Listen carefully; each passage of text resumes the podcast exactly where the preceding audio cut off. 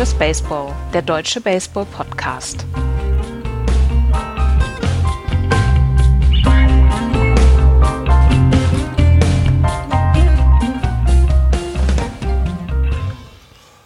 Im Target Field schlägt Max Kepler den tausendsten Home Run. In New York fragen sie sich, ist Aaron Judge wirklich 300 Millionen wert? Und in der Bay Area guckt alles mit bangen Augen auf die San Francisco Giants. Hier ist Just Baseball, der deutsche Baseball-Podcast. Hallo, liebe Freunde, zu einer neuen Ausgabe in dieser Woche. Hallo, Florian. Wunderschönen guten Tag. Und hallo, Andreas. Hallo. Und mit, mit dir, Andreas, möchte ich natürlich beginnen, denn What's the Story Morning Glory oh. in Boston? Oh Mann. Nicht, nicht so schlecht. Sechs ah. Home Runs, 14 mal, RBI. Ich schlaf seit drei Tagen nicht mehr wegen dem Satz.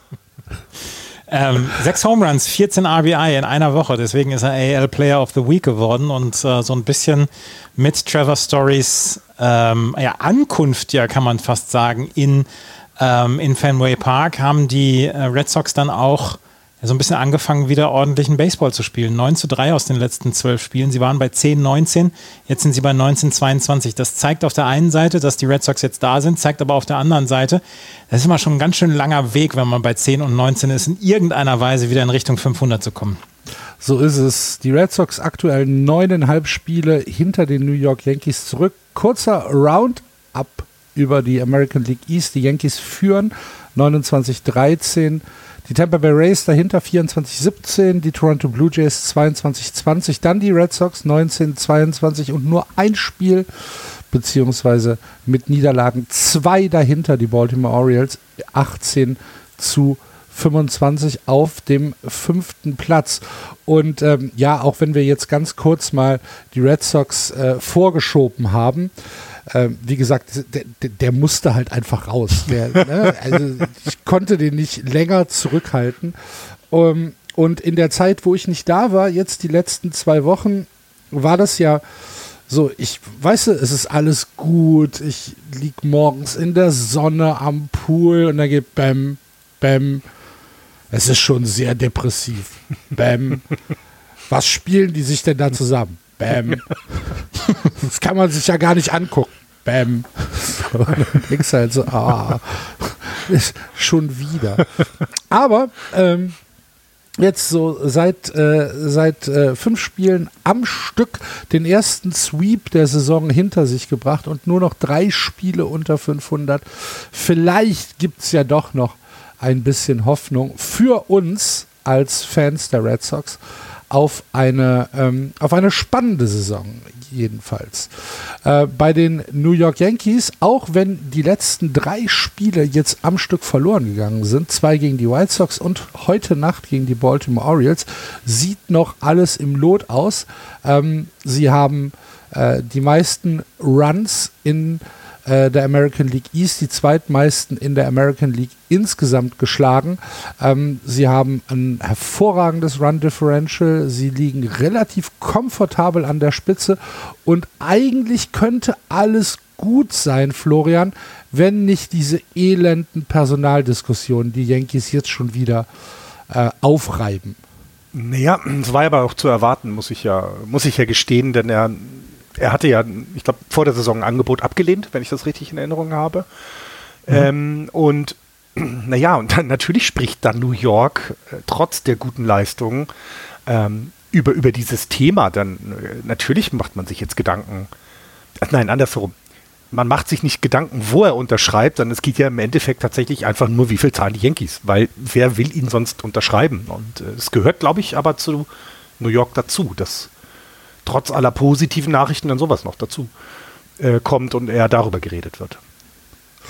Ja, ähm, Aaron Judge äh, ist derjenige, um den es geht, der aktuell eine, ja, man muss es fast schon sagen, Monster-Saison spielt. 325er Betting Average, 17 Home Runs und 34 RBIs. Nur in den RBIs ist Giancarlo Stanton um einen besser. Ähm, aber das ist schon relativ stark, was der im Moment abreißt, Andreas. Ähm, 300 Millionen für zehn Jahre? Ist das realistisch? Das, das Problem ist halt sein Alter. Und ja. du, wenn du einem 30-Jährigen einen wirklich langen Vertrag anbietest, dann rechnest du damit ein oder dann kalkulierst du mit ein, dass er irgendwann in vier, fünf Jahren nicht mehr die Leistung bringt, die er jetzt im Moment bringt in dieser ja. Saison. Und die Leistung in dieser Saison ist genau das, was sich die Yankees von ihm, seitdem sie ihn haben, ähm, erhofft haben, dass er durchgehend dass der, der, der Home Run Threat ist, dass er Right Field Defense ordentlich spielt. Er muss ja gar nicht gut sein. Er kann, reicht ja, dass er da in dem Right Field reicht ja, dass er ordentlich spielt, weil jeder Pop-up geht über ihn weg. Aber das ist etwas, was, ähm, was was das, das, das ist das, was sich die Yankees vorstellen. Und sie sind ja unter Druck, ihn zu halten, weil du kannst es der Fanbase der New York Yankees, kannst du es nicht vermitteln, dass man sagt, nee, der war uns zu teuer. Nicht bei den New York Yankees. Das kannst du bei den Milwaukee Brewers machen, das kannst du bei den Tampa Bay Rays machen, aber nicht bei den New York Yankees. Und da wird es halt sehr, sehr schwierig. Und er hat jetzt auf sich gewettet vor der Saison, das haben wir ja dann auch schon zwei oder dreimal gesagt, dass er ähm, diesen Vertrag nicht unterschrieben hat und dann haben die Yankees dann ja auch die Zahlen veröffentlicht. Ja, und jetzt ähm, hat er mit 17 Home Runs bislang wirklich mal eine Visitenkarte und äh, zu seinem Resümee hinzugefügt eine richtig gute Leistung. Wenn er das so weitermacht, ja, dann werden die Yankees finanziell eine ganze Menge ähm, draufpacken müssen, um ihn zu halten. Aber zehn Jahre, 300 Millionen, ich halte es für realistisch, aber die Yankees müssen dann sagen, ja, ab 35 liefert er das vielleicht jetzt nicht mehr so. Und die Frage ist auch, was du bekommst. Ne? also in den, in den zehn Jahren. Also das ist, ist immer so die Frage. Was, was bekommst ja, du denn ja, das, das ist es ja. Also ich tue mich ehrlich gesagt mit den zehn Jahren auch ein bisschen schwer. So. Du siehst es ja an, an Miguel Cabrera, du siehst es mhm. an Albert Puchholz. Die haben beide Riesenverträge unterschrieben. Und da sind die Tigers und dann jetzt auch die Cardinals, gut, da waren es eigentlich die Angels anfangs, ähm, haben dann eine ganze Menge zahlen müssen, um jetzt eine Leistung zu bekommen bei, ähm, bei Miguel Cabrera, wo man ihn noch so für ein, zwei Rekorde dann auf dem Feld hat, aber der nicht so richtig überragende Leistung dann noch bringt. Albert Puchholz ist auch eher im Moment so ein bisschen der Tanzbär für die St. Louis Cardinals. Pitch zwischendurch, hat zwischendurch mal einen Home Run, aber so richtig so richtig zuverlässige Leistung bekommst du nicht mehr von ihm. Für einen 40-Jährigen ist das ernsthaft ziemlich schwierig, kann ich mir vorstellen. Und das ist halt die, die Überlegung, die sich die New York Yankees dann auch anstellen müssen. Aber jetzt hast du natürlich bei den, bei, sagen wir mal, bei den Cardinals oder bei 27 anderen Teams äh, in der MLB auch eine andere Gehaltsstruktur als Klar. bei den, äh, bei den äh, Yankees. Ne? Und mhm. wenn du jetzt Aaron Judge so einen Monstervertrag gibst, dann wird es halt schwierig mit Giancarlo Stanton, mit Tony Rizzo, mit äh, DJ, DJ LeMayo, äh, Gleiber Torres. Ähm, und da haben wir mit Pitching noch gar nicht angefangen, äh, irgendwie auf deine, auf deine, deine Payroll einigermaßen im Griff zu bekommen. Also ich bin gespannt, äh, wie, die, wie die Yankees äh, das angehen mit äh, Giancarlo Stanton, äh, mit Aaron Judge, Entschuldigung. Aber am Ende wirst du wahrscheinlich recht haben. So, du kannst es den Leuten in New York nicht anders vermitteln. Halt, ne? Du kannst nicht sagen, der ist mir zu teuer und auf einmal spielt er in LA bei den Dodgers. ja gut, die haben das Right Field jetzt relativ kompetent besetzt. Ja. Der, der, ja. Dann macht er halt, macht er halt, macht er halt DH. Ja, auch wahr. Ach Gott, hör auf. Nee, äh, was, was dazu halt passt, ist eben, wie du selber gesagt hast, ne? Äh, dieses Jahr äh, haben sie schon eine Payroll von 246 äh, Millionen Euro. Ne? Das also, es ist jetzt eben nicht so, dass, dass, dass die sich ja langsam steigern, ne? sondern äh, Judge bekommt dieses Jahr 19 Millionen. Ich glaube, das ist sogar noch verhandelbar, wenn ich das richtig weiß. Das ist noch nicht ganz, die 19 Millionen, Millionen sind, glaube ich, noch nicht endgültig. Ich meine, da ist sogar noch ein bisschen ähm, ähm, Estimation drin, also was er dann tatsächlich bekommen wird. Ähm, und äh, du bist dieses Jahr schon so hoch, ne? Und du hast Garrett Cole einen langen Vertrag gegeben, Donaldson ist noch bei dir, Stanton kriegt nächstes Jahr drei, 32 Millionen, Rizzo 16, LeMayo 15, also es geht ja immer so weiter. Selbst Aaron Hicks kriegt nächstes Jahr noch 10 Millionen. Mhm. Und äh, trotz allem, ne, du musst ja weiter kompetitiv dabei bleiben Äh, du hast ein paar Free Agents, die dann zu vernachlässigen sind, definitiv. Also wo du dann auch wahrscheinlich gar nicht in die Verhandlung gibst. Äh, zum Beispiel Joey Gallo, der wird Free Agent werden, dem wirst du wahrscheinlich nicht nochmal etwas geben. Aber du musst mit keiner Verleffer in, in, die Arbitration, mit, mit Jordan Montgomery, ähm, mit Glaber Torres und so weiter und so weiter. Also es ist, äh, ist äh, ich glaube, das, das Schwierigste wird sein eben, dass du nicht jedes Jahr 20, 30 Prozent, was haben wir dieses Jahr, 20 Prozent Payroll-Steigerung hast, äh, sondern du musst eben gucken, dass es sich ein bisschen wieder nivelliert und das wird schwierig für die Yankees. Glaube ich auch. Habt ihr den, ähm, den, den Hasch gesehen von Tim Anderson? Ja, da gibt es nämlich, nämlich auch eine Geschichte dazu. Ja. Tim Anderson ist von Josh Donaldson wohl ähm, beleidigt worden. Ähm, Josh Donaldson hat ihn Jackie genannt, wie Jackie Robinson. Und das empfanden die White Sox als ähm, wenig ähm, als wenig ja, einfühlsam. Die empfanden so, sogar als rassistisch, hat Tony La Russa gesagt. Josh Donaldson hat dann hinterher gesagt, ja, Mann, das, das geht auf 2019 zurück. Da haben wir uns schon immer so ein bisschen getriezt und da habe ich ihn schon Jackie genannt. Es tut mir leid. Er hat sich dann auch vor seiner Mannschaft dann entschuldigt insgesamt. Ähm, Josh Donaldson hat jetzt ein Spiel Sperre bekommen, hat er gegen Einspruch erhoben. Äh, empfinden die White Sox-Spieler als zu kurz, niedrig. Hat er, hat er die Sperre nicht von den Yankees intern bekommen? Nee, er hat sie von der Liga bekommen wohl. Okay, ich habe ähm, irgendwie im Kopf gehabt, dass die Yankees ihn äh, ein Spiel suspendieren. Nee, die Nachricht war, dass einmal es MLB nach, ist, aber es kann ja sein, dass sie es trotzdem auch noch machen. Kann ja auch sein. Kann ja Nee, MLB announced on Monday, ähm, der, er hat eine Strafe bekommen und okay. ähm, er hat auf jeden Fall einen Spielsperre bekommen. Okay, okay, dann habe ich das falsch im Kopf. Und ähm, White Sox, der Pitching Coach der White Sox, Ethan Katz, hat gesagt, äh, das, ist, das ist nicht genug. Und ähm, Josh Donaldson, ja, ist jetzt keiner, der äh, immer auffällt dadurch, dass er der, der, der tollste Typ ist auf dem, auf dem Feld. Er ist schon so einer, der dann auch zwischendurch einen Trash-Talk und sowas braucht. Aber insgesamt äh, ist das eine unschöne Geschichte gewesen. Und ähm, ja, ähm, Tim Anderson hat dann einen Home Run geschlagen für die White Sox. Die haben ja dann auch die Serie gewonnen gegen die New York Yankees und hat dann so ein bisschen seine späte Rache dann auch bekommen. Genau, und hat den Yankees-Fans ähm, diese berühmte Seid jetzt mal still Geste, Zeigefinger auf die Lippen beim Umrunden der Bases gezeigt. Mhm. Was natürlich für die Zukunft immer eine und die, gute Idee Man weiß ja auch, wie fair das Publikum der Yankees ist. Ne? Ja, und, und, und, wie, und, und wie schnell sie auch vergessen. Mhm. Das ist ein Tag, ist das, ist das Gerede, aber dann ist alles. Ja, vorbei. dann ist schon wieder gut. Genau. Ja, ja. ähm, eins, wie Twitter. ja, genau.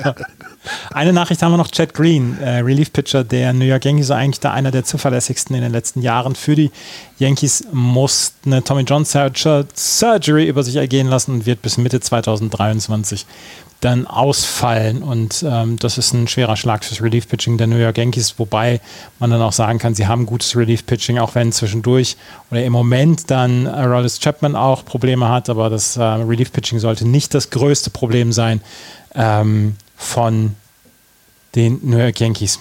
Mhm.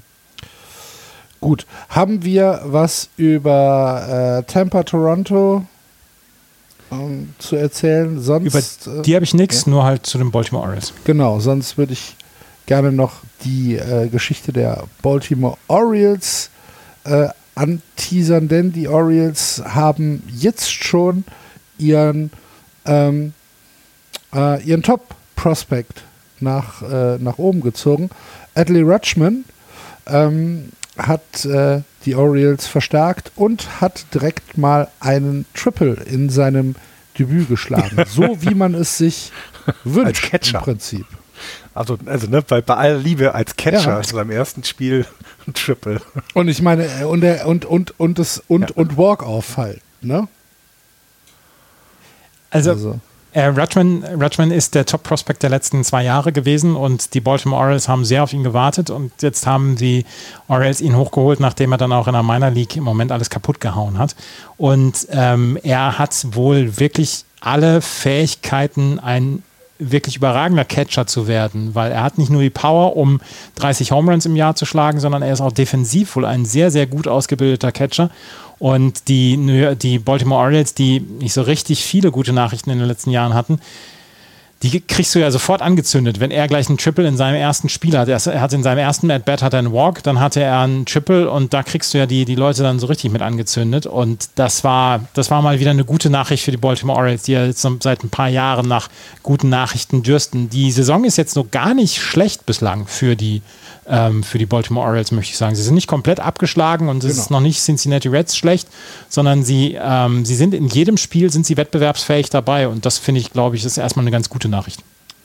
So sieht's aus. Adley Rutschman, 24-jähriger äh, Righty, ähm, also er schlägt und wirft äh, mit rechts, kommt aus der Triple A und äh, ist ja, ausgebildet als äh, Catcher, wird aber auch als Designated Hitter eingesetzt im Moment von den Baltimore Orioles. Ähm, da achten wir verstärkt drauf. Großes Talent. 24 ist halt auch noch jung, ne? Mhm. da sind die Knie auch noch in Ordnung. Und es, ja, da sind die Als Knie Catcher. Du hast noch 20 Jahre vor dir. Jetzt knie dich doch. ja, mach doch. als, als Catcher. Gut, aber ja, äh, tatsächlich, die Baltimore Orioles äh, mit äh, 18 zu 25, wahrscheinlich sogar überm Strich, ne? wenn wir jetzt ähm, unsere, unsere Erwartungen aus den, aus den Previews nehmen, ähm, sind die, sind die Orioles tatsächlich ein Stückchen besser als Nur zwei erwartet. Spiele hinter den Red Sox. Jetzt ist ja die Frage, haben die Red Sox her. eine so schlechte Saison oder die Orioles eine hm. Naja, die Red Sox hatten doch, ich meine, du hast es doch mitbekommen, du bist doch auch in dem Chat. Ich wollte doch ein bisschen Salz ins Öl werfen. Er, er will doch nur wieder zanken. Ja, wirklich. Lass uns lieber in die Central gehen. Wo gute Nachrichten äh, auf Baseball Deutschland wartet, nämlich äh, Max Kepler im Moment mit einer guten Phase, genau wie seine Minnesota Twins, die nach dem ja doch eher verhaltenen Saisonstart mittlerweile souverän die Tabellenspitze in der Central übernommen haben. 26 zu 16 für die Twins. Dahinter die Chicago White Sox. Nur in Anführungsstrichen ein Spiel über 500, 21-20. Die Cleveland Guardians 18-20, zwei Spiele unter den 500. Die Tigers 14-27, genauso wie die Kansas City Royals 14-27 am Tabellenende und ohne Implikationen nach oben oder ohne Ambitionen auch nach oben. Aber wir müssen natürlich anfangen mit den Minnesota Twins, wo letzte Nacht Historisches passiert ist, nämlich der 1000. Home Run in Target Field. Und wer hat ihn geschlagen? Max Kepler mit einem Grand Slam. In Style, würde der Amerikaner sagen. Kann man mal machen, finde ich. Den wird man jetzt in Minnesota häufiger sehen, weil es eben der tausendste der Front oder im Target Field war. Äh, Target Field war. Also das, ähm, der, ich glaube, dieses, äh, diese Footage äh, wird man in den Highlights in den nächsten Jahren immer mal wieder sehen. Davon gehe ich auch aus. Und äh, Max Kepler hat nach äh, relativ schwachem Saisonstart, hat er jetzt in den letzten, im letzten Monat einen wirklich guten Monat hingelegt. Er hat 83 At-Bats in seinen letzten 25 Spielen gehabt und hatte dabei 25 Hits und 15 Runs. 5 Doubles, 5 Home Runs, 19 RBI, 13 Walks, 13 Strikeouts. Das ist ja mit die wichtigste Quote, die wir hier auch haben. 13 Walks, 13 Strikeouts. Wenn die Ratio wirklich 1 zu 1 ist, dann bist du an, an der Platte wirklich ein gefährlicher Gegner für den Pitcher, weil ähm, deine Strikeouts sind sehr, sehr gut dabei und du hast die Geduld an der Platte, um dann auch Walks zu provozieren. 301er Average in den letzten 30 Tagen, 394er on Base Percentage, Slugging 542, er ist knapp an dem 1000er OPS dran. Also Max Kepler hat wirklich, wirklich gute letzte 30 Tage gehabt. Ja, ähm, du hast es schon gesagt, nachdem er äh, einen relativ ja, verhaltenen, schlechten Saisonbeginn hatte, hat er sich immerhin auf eine 2,62 äh, im Betting hochge, hochgehieft. Ähm, da sieht man schon, am Anfang hat er tatsächlich gar nichts getroffen. Ne? Es war äh, sehr frustrierend, so die ersten zwei, drei Wochen für Max Kepler. Er, er, er war so ein bisschen, er war so, so kalt wie der Winter in St. Paul. Ja. Oh. Aber die, die äh, Minnesota Twins haben wirklich haben wirklich gute, guten Monat. Also sie haben gegen die Oakland A's das letzte Mal am 17. Mai verloren, seitdem 14-4, 6-4, 9-2, 7-6, 5-4. Also sie, sie fahren wirklich auf allen Touren, gerade die Offensive. Seitdem sie so ein bisschen von den Houston Astros Mitte Mai ähm, ja, vermöbelt worden sind, wo sie, wo sie gesweept worden sind, 0-5, 3-11, 0-5, läuft die Offensive jetzt wieder. Und das ist eine, eine Geschichte, die ist richtig, richtig gut. Sie hatten mit das Mai. Das war die letzte Serie, die sie verloren haben. Ja, Seitdem genau. haben sie alle Serien gewonnen. Ja. Sie haben Mitte Mai eine Aktion gehabt im Stadion First Two Drinks on Us. Warum, oh. waren, warum waren wir da nicht? Ja, warum sind wir nicht eingeladen Weil die gesagt haben, ach du liebe Güte, dann müssen wir ja Fässer bestellen. Aber nochmal auf Max Kepler zurückzukommen, weil du gerade diese äh, Striker-to-Walk oder Walk-to-Striker-Ratio hatte. Er hat tatsächlich gehört er äh, in den letzten 15 Tagen dann zu den Top 10 Playern in der gesamten MLB. Ja. Also das ist nicht nur eine Statistik, die für ihn gut ist, sondern das zeigt eben, ähm, dass, dass in, gerade in den letzten zwei Wochen er eine, eine Riesenleistung hin, hingelegt hat. Ähm, zum Vergleich, da sind Leute drin wie Juan Soto, der hat eine äh, Walk-to-Strikeout-Ratio von 3,0. Also der ist doch ein bisschen besser. Der äh, wird, dem, den werfen sie überhaupt nicht aus ähm, an der Platte. Das ist also Wahnsinn. Ähm, auch Vlad, Vlad, Guerrero Jr. ist mit dabei mit 1,4 gleichen Ratio. Also das ist eine ähm, ähm, das ist wirklich etwas, da hat er, da musste er auch dran arbeiten. Das haben wir auch schon Jahre vorher gesagt und das war, hat er getan anscheinend, denn er wird immer besser. Wenn wir über die äh, Minnesota Twins sprechen, dann möchte ich aber auch noch einen anderen Spieler hervorheben, nämlich Joe Ryan, der Starting Pitcher der Minnesota Twins, der im Moment eine ganz, ganz hervorragende Saison spielt, der ein 228er ERA hinlegt bei acht Spielen. Bei 43.1 gepitchten Innings hat er 42 Ks, also Strikeouts, nur 14 Walks, also eine Strikeout-to-Walk-Ratio von 3, ähm, was äh, tatsächlich in, in dieser relativ großen Masse an Innings, die er jetzt schon in der frühen Phase der Saison hat, ähm, richtig gut ist. Äh, er ist einer der tatsächlich besten Pitcher der Minnesota Twins und äh, meines Erachtens auch eine kleine Überraschung, äh, dass Ryan auf diesem Niveau konstant äh, im Moment performt. 0,99er Whip und wie gesagt ein 2,28er ERA. Das ist aller Ehren wert und ähm, das wollte ich nur noch kurz erwähnen. Ich wollte noch kurz erwähnen, dass ich morgen Abend die äh, Minnesota Twins gegen die Detroit Tigers kommentieren werde. Auf Sport Sehr 1 gut. Plus. Sport 1 ah. Plus. Ähm, ja, schaltet ein und hört Andreas. Um wie viel Uhr? 19.10 Uhr. Also 19.05 19.10 ähm, Ende Juni habe ich sogar mal einen Auftritt bei Sport 1. Sehr gut. Da werden wir allerdings nochmal drüber berichten. Da schalten wir ein. Mhm. Gut. Ähm, zu den äh, Chicago White Sox. Ketzerische Frage. Schön, wenn du so einleitest. Mir sind es sechs Siege zu wenig im Moment bei den White Sox. Ist es zu viel? Habe ich zu hohe Ansprüche? Das ist ja etwas, was wir seit, seit Anfang der Saison sagen, dass sie eine, eine wirklich große Verletztenliste hatten jetzt in den letzten Wochen und dass sie jetzt, glaube ich, erst so richtig, ähm, so richtig klarkommen und so richtig zueinander finden. Wenn wir, wenn wir sehen, dass das viele Spieler einfach schon Off-Phasen Off hatte, äh, gerade in der Offensive AJ Pollock zum Beispiel oder Lurie Garcia, äh, Jasmina Imani Grandal, es waren alle Spieler, die bislang noch nicht so richtig viel gespielt haben und ähm, da brauchen wir, Eloy Jimenez zum Beispiel auch, da Johan Moncada, da, da ist die Mannschaft einfach noch nicht zusammengekommen. Und ich glaube, dass die ähm, Chicago White Sox nach wie vor erstmal zusehen müssen, dass sie ihre Leute wieder fit bekommen und dann, wenn sie bis dahin auf einer guten Position sind, so rund um die 500, dann sind sie, glaube ich, in einer sehr, sehr guten Lage, dann auch vielleicht die Minnesota Twins noch abzufangen und dass sie dann auf jeden Fall in die Playoffs einziehen. Ich mache mir, wie gesagt, im Moment noch nicht so richtig viel Sorgen um die Chicago White Sox. Sie hatten wirklich Verletzungspech jetzt in den ersten Wochen. Also für dich noch alles in Ordnung. Für mich ist noch alles in Ordnung. Ja, gut. Florian, Und es geht ja jetzt eh bergauf. Ja, es geht hier jetzt eh bergauf. Ne? Seit letzter Woche ist Johnny Cueto im Major League Kader. Dann kann jedes Team, was Johnny Cueto hat, ist es schon mal ein gutes Team.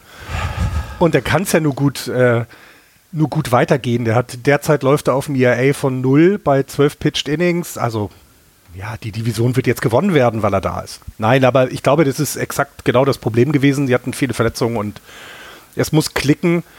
Die Saison ist so lang, schwierig wird es eben, wenn du immer, immer hinterherläufst. Das haben wir in den letzten Jahren gesehen, ähm, dass das Hinterherlaufen nur in wenigen Fällen dann klappen kann. Das heißt, du musst jetzt aufholen. Sie haben die letzten beiden Serien oder die letzten drei Serien waren es, glaube ich, haben sie hintereinander gewonnen. Ich glaube, das ist ganz wichtig. Ähm, und äh, so wie es eben ausschaut, werden sie definitiv an den, an den Twins dranbleiben und vielleicht ähm, ist das ganz gut, ähm, dass sie mal nicht von vorne das Blatt runterspielen, sondern vielleicht ähm, es, tut es den White Sox auch mal ganz gut, äh, die letzten drei Stiche zu holen, um dann in den Playoffs noch ein bisschen länger dabei zu sein. Nicht immer nur die Peak-Flöte von oben. Es ist genau. ähm, das, das, was, was mich Kreuz. Ja, ja. Was ist denn? Hallo? Ähm, was mir, was mir nach wie vor, also was ich habe nach wie vor das Gefühl, die Division geht nur über die Chicago White Sox. Die Minnesota Twins spielen bislang wirklich eine hervorragende Saison und alles ist gut und ich möchte das auch in gar keiner Weise ähm, gering schätzen, was die Minnesota Twins machen, aber ich glaube nach wie vor, es sind nur viereinhalb Spiele ähm, nach einem Viertel der Saison. Das lässt sich aufholen und da bin ich der Meinung, dass die Chicago White Sox hier erstens noch lange nicht raus sind und zweitens diese Division auch nach wie vor gewinnen werden. Sie müssen halt vom Verletzungspace so ein bisschen verschont bleiben, was sie jetzt in den ersten Wochen hatten. Ja. Michael Kopek, ähm, Pitcher der Chicago White Sox, in den letzten 19 Innings vier Hits abgegeben. Jetzt am Montag gegen äh, die New York Yankees in äh, sieben gepitchten Innings äh, nur ein One-Hitter abgegeben. Von den, von diesen, es waren drei Spiele, 19 Innings. Wie viel hat er gewonnen? Eins. so. ähm, davor äh, gegen die Yankees auch, warte, warte, warte. Ja, ja, das war jetzt ein Sieg gegen die Yankees, 5-0. Davor ein Hit abgegeben, haben die White Sox 5-1 verloren gegen die Yankees. Und davor gegen Cleveland zwei Hits abgegeben, haben sie 12 zu 9 verloren. Ja, herzlichen Glückwunsch. Aber Michael Kopek auch äh, überragende Saison. 1,29er ERA, 0,86er Whip, 39 äh, Strikeouts. Das ist auch schon sehr, sehr stark. Guardians, Tigers, Royals. Haben wir hierzu noch was? Ich möchte nur noch mal sagen, dass bei den Tigers offensiv noch gar nichts funktioniert. Das einzige, nee, einzige, Lebens, das einzige Lebenszeichen, was es gab, war in den letzten 14 Tagen von Miguel Cabrera, der einen 3,19er Betting Average hatte in seinen letzten 47 At-Bats, 15 Hits. Jonathan Scope kriegt so langsam die Kurve, Willie Castro auf der Second Base auch. Allerdings ist das nie für Power und das ähm, ist etwas, was den äh, Detroit Tigers nach wie vor die Saison versaut und sie versuchen jetzt in irgendeiner Weise alles so einen Turnaround zu schaffen, weil auch das ich habe gedacht, sie wären weiter zu diesem Zeitpunkt. Wir haben auch in der Vorschau darüber gesprochen, dass die Detroit Tigers jetzt so langsam mal diese Kurve kriegen wollen. Dass diese ersten 40 Spieler haben nicht den Eindruck gemacht und sie versuchen jetzt den Turnaround zu schaffen. Sie haben eigentlich die Spieler dafür da, aber offensiv, die waren halt wirklich nur am Fliegenfischen die letzten Wochen. Ja. Um das in Perspektive zu rücken, die Detroit Tigers haben 45 Runs weniger als die Cincinnati Reds. Ähm, das ist viel. Und die sind wirklich nicht gut. Ja, die sind tatsächlich wirklich nicht gut. Apropos wirklich nicht gut, das habe ich letzte Woche noch vergessen. Die Kansas City Royals sind ja nun auch von uns jetzt nicht unbedingt als Team äh, zu erwarten gewesen, was offensiv äh, alles aus dem Stadion haut. Aber die haben letzte Woche schon, das habe ich vergessen, ihren Hitting-Coach gefeuert. Ähm, also die haben wohl gleich gesagt, nee, also wenn's, wenn wir schon schlecht sind, dann werden wir einmal den Hitting-Coach, weil der muss ja schuld sein, nicht unser schlecht zusammengestelltes Team. Und haben erstmal Terry Bradshaw, heißt er übrigens, ähm, fand ich sehr lustig. Hat, der Name sagt mir irgendwas, ist glaube ich mal ein NFL-Quarterback gewesen, äh, vom Namen her. Nee, und ähm, die haben den rausgeworfen und auch da, glaube ich, ähm, läuft das nicht ganz so, wie sie sich vor der Saison erwartet haben. Und ähm, ja, das führt dann dazu, dass man seinen Hitting-Coach schlägt. Ja, aber waren, waren die Royals nicht äh, schon sehr, sehr klar im Rebuild? Naja, klar, aber trotzdem, ne? Es ist ja genau das. Trotzdem ja, feuerst du jetzt deinen Hitting-Coach. Irgendwas scheint da nicht zu stimmen. Also, das war eben genau so ein Hinweis darauf, äh, bei denen läuft es so gar nicht. Also, trotz Rebuild kannst du ja sagen, wir machen diese Fortschritte, wir machen jenes. Ja, gut, klar. Und das passiert hier halt ja. gar nicht. Ne? Wer Andrew Benintendi in Middle of the Lineup hat, der kann allerdings auch nicht so richtig viel erwarten, auch wenn Andrew ja. Benintendi eine ganz gute Saison bislang hat. Ich wollte gerade sagen, das ist noch einer der wenigen, die so ein bisschen rausragen. Mhm. Das stimmt.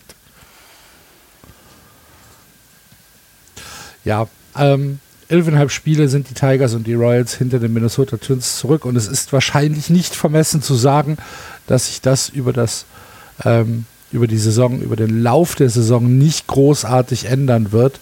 Ähm, sie werden mit den Playoffs beziehungsweise mit, äh, mit der Qualifikation für die Playoffs nichts zu tun haben. Ganz anders als in der American League West, die Houston Astros und die LA Angels, die im Moment ein Kopf-an-Kopf-Rennen äh, in dieser Division bestreiten. Die Astros 27-16, die Angels 26-17, also trennt die beiden nur ein Spiel.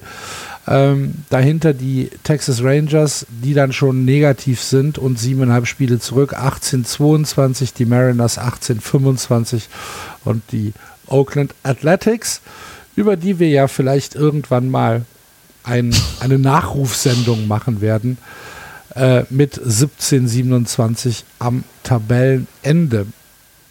Aber ähm, lass uns mal auf die beiden äh, großen, in Anführungsstrichen, äh, Mannschaften in der American League West konzentrieren. Die Houston Astros äh, spielen wieder mal ihre Houston Astros-Saison, angeführt von Jeremy Pena, Ron Alvarez, Kyle Tucker in der Offensive und dann natürlich einen alles überragenden Justin Verlander im Pitching, der, es tut mir sehr leid, Florian, dir das sagen zu müssen, in seinem siebten Frühling ist. Erst. Und, äh, und wieder alles, alles, alles auf die Bank setzt, was sich bei ihm vorstellt. 1,22er ERA, 49 Strikeouts in 41.2 Innings. Das heißt, er hat tatsächlich einfach mindestens ein Strikeout pro Inning und das konstant über die gesamte Saison.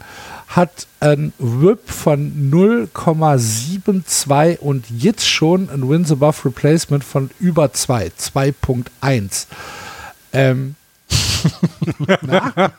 ja, eigentlich eigentlich muss man jede Woche das, das kleine Florian entschuldigt sich bei Justin Verlander Segment einbauen. bei Justin Verlander. Lieber Justin. Genau. Mit so einem kleinen Musik, ja, mit so einem genau. kleinen Musik. Lieber Justin, es tut mir sehr, sehr leid, was ich vor zehn Jahren über dich gesagt habe. ja, es ist, ähm, ich finde, es ist wirklich äh, also über, überragend bemerkenswert. Mir, mir fallen da zu wenig äh, Adjektive ein, um seine Leistung zu beschreiben. Ne? Und äh, das Ganze eben nicht als Jungspund, nicht als so mittelmäßig äh, von den Jahren her erfahrener Pitcher, sondern eben in seiner gefühlten 47. Saison solche Werte hinzulegen, vor allem auch eben diese, diese Inning pitched, also 51 Innings bisher, also 51.2, das ist, das ist wirklich bemerkenswert gut. Das ist wirklich, ähm, da, also da fehlt mir, da fehlt mir wirklich die Worte, so gut ist er derzeit. Ähm, und äh, das und er fällt eben ja auch, das muss man ja auch dazu sagen, er fällt eben in diesem, in diesem doch sehr gut besetzten äh, äh Pitching-Stuff fällt er halt sehr stark auf. Ne? Also du hast noch Framber Valdez mit einem vernünftigen ERA 2,6. Äh, Luis Garcia hat 3,3, das ist auch in Ordnung, aber zum Beispiel Okidi, der, der, nun auch 40 Innings schon gepitcht hat, ist beim ERA über 4. Jake Odorizzi ist noch bei 3, das ist in Ordnung. Ähm, äh, Jake Odorizzi fällt da jetzt allerdings auch aus, ne? Der ist ja verletzt, ne? Stimmt, genau. ja. Mhm. Ja, stimmt, genau. Ne? So, das heißt, also, ich finde es halt, ich finde, man merkt eben, dass das also er geht voran, er schreitet voran, er bringt jedes Spiel seine Leistung. Ähm, und du hast es ja selber gesagt, ne? wenn, du, wenn du 41 Innings Pitch hast und 49 Strikeouts, dann ist das, ah, für, für, also 51, äh, 51 Innings, genau, egal. Entschuldigung, ähm, und, und 49 Strikeouts, dann ist das einfach etwas, das auch den jungen Leuten zeigt, guck mal Kinder, so wird es gemacht und macht mir das einfach nach, dann gewinnen wir ja auch was. Also es ist schon beeindruckend gut. Eins noch gerade zu Justin Verlander. In seinen letzten drei Starts hat er insgesamt 19 Innings gepitcht, hat neun Hits abgegeben, fünf Walks, 18 Strikeouts, ein Nuller ERA. Nuller ERA wird auch hochgerechnet auf neun Innings, nicht viel mehr. Mm, lass mich kurz ein ja. hoch im Si Ja, exakt. Da ist es. Also. ja, dann muss er, muss er mal äh, der, Def der Defensive vielleicht mal ein, ja. eine, eine Fanta ausgeben, um zu sagen, habt ihr gut gemacht. Ähm, Ja, aber tatsächlich, die Houston Astros äh, überzeugen im Moment auch wieder, äh, was, ja, was ihren Gesamtauftritt angeht. Na, sowohl, wie gesagt, beim, äh, beim Pitching angeführt von Justin Verlander, als auch über das äh, Betting, auch wenn sie jetzt heute Nacht mal ein schwaches Spiel gegen die Cleveland Guardians hatten und das 6 zu 1 verloren haben. Davor haben sie eine Serie gegen die Rangers gewonnen, äh, die Serie gegen die Red Sox äh, in Anführungsstrichen zum Glück verloren, aber davor Serie gegen die Nationals gewonnen, gegen die Twins gewonnen, gegen die Tigers gewonnen. Twins und Tigers haben sie gesweept, die Mariners haben sie auch gesweept. Also da passt im Prinzip alles zusammen und ähm, jetzt muss ich mich auf euch verlassen, weil ich ja aktiv äh, Informationen äh, zu den LA Angels verweigere. Ich, ich würde noch eine kurze Was Sache. Was macht Mike Trout? Was macht Ich würde noch Shohei kurz eine Ohtani, Sache ja? zu den Houston Astros sagen, weil ich ähm, mir vor der Saison ja schon gedacht habe, Ja, ja. also ähm, es wird eine Schwächephase geben. So habe ich das, glaube ich, also so habe ich das erwartet, äh, weil sie unter anderem einen wirklich guten Spieler abgegeben haben oder die Free Agency verloren haben mit Carlos Correa, ne? Shotstop. Ähm, der ist zu den Minnesota Twins gegangen, tut diesem Team auch richtig gut. Und ganz, ich hätte wirklich niemals erwartet, dass der junge Pena diesen Posten defensiv wie offensiv einfach mal so übernimmt. Ja. Also so ohne, ohne, da fällt ja nichts ab, ne? Also 2,87er Betting Average hat er, 2,68er hat in dieser Saison jetzt der Korea. Also das heißt, da, da fällt ja nichts von ab. Und auch defensiv hast du nicht große Schwächeperioden oder dass du Unsicherheit bei ihm erkennst oder sonstiges. Pena ist tatsächlich, entwickelt sich gerade zu einer der besten Shotstops in der American League. Und und äh, dass dieses Loch so ohne weiteres gestopft wurde, das finde ich sehr, sehr äh, bemerkenswert und hätte ich niemals so erwartet. Das wollte ich noch als letztes zu den Astros sagen. Entschuldige bitte, Axel. Nein, ist ja völlig in Ja. Ordnung. Es ist so, es ist Cardinals-like, was sie da gemacht haben. Aber das hatten wir doch auch angesprochen, dass die Erwartungen da sehr hoch sind und dass man, ähm, dass man da mal mit einem Auge drauf schauen sollte. Und er scheint ja im Moment alles Ja. zu erfüllen. Tut er tatsächlich. Ja. Sehr gut. So, ähm, noch was zu den Astros oder jetzt Angels? Eigentlich wollte ich ja euch diesen, dieses Angel-Segment überlassen, weil ich, das, das ist ja bei mir aus der, aus der Position des Wissenden heraus. oh. Des Sehenden. Also, Das Wissenden. Ja. Shohei Otani, um die Frage von äh, Axel dann nochmal aufzugreifen, die er vor drei Minuten gestellt hat. Shohei Otani hat nicht nur die drittmeisten Innings geworfen, er hat auch die meisten At-Bats in dieser Saison gehabt für die LA Angels. Wir können also festhalten, er macht alles. 28 RBI, 9 Home Runs, 8 Doubles hat er geschlagen, 14 Walks, 43 Strikeouts, 315er On-Base Percentage bei 259er Batting Average und dann gehen wir aufs Pitching äh, drauf und da sehen wir, dass Shohei Otani einen 282er RB, äh, ERA hat in 38 ein Drittel Innings. Viel Kritik gibt es da von mir nicht. das ist ja schon sehr, sehr stark.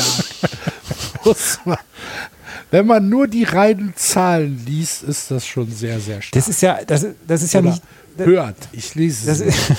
das ist ja der, der Spieler, der ist ja nicht nur, der ist ja nicht nur äh, gut für, für das Team, der verkauft Tickets, der lässt diese Angels in einem, in einem anderen Licht scheinen. Das macht Mike Trout auch in den letzten Jahren und hat es in den letzten zehn Jahren gemacht. Aber das noch mal auf einem anderen Niveau. Die Angels sind wahrscheinlich eines der beliebtesten Teams, was wir im Moment in Japan haben. Der, der Shohei Otani, der hat eine unglaubliche Strahlkraft und er ist jetzt das zweite Jahr hintereinander, ist er jetzt gesund. Das ist ja auch immer das, das Ding gewesen, wo wir gesagt haben, oh Gott, oh Gott, hoffentlich passt das dann auch alles. Aber er hat, er hat einen Workload, den kein anderer hat, weil er halt Two-Way-Player ist und der einzige in der Liga. Und dann äh, macht er das beides auf so gute Art und Weise. Das ist einfach nur überragend gut. Dann ist er Lead-Off-Hitter im Moment für die LA Angels. Der ist ja nicht nur, der ist ja nicht nur auf 8 oder so im Line-Up. Nee, der ist ja gleich der Lead-Off-Hitter. Oder wenn er, äh, wenn er gut drauf ist, ist er dann auch an 3 oder 4. Aber der ist dann auch noch schnell. Der hat ja alles. Der vereinigt ja wirklich alles in einer Person. Shohei Otani. Meine Liebe für ihn ist grenzenlos.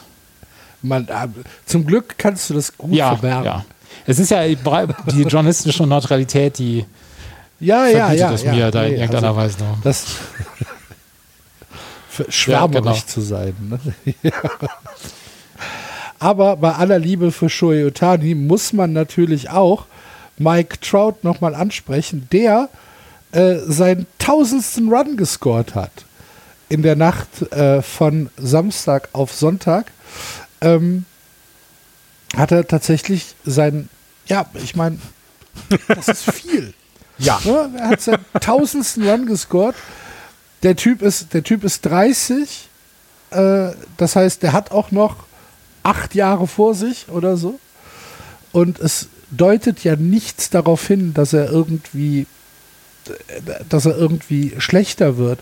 In der aktuellen Saison 3,23er Average, ein OPS von über 1000, also 1.133, 26 RBIs, 12 Home Runs und dann wieder mal einen Milestone.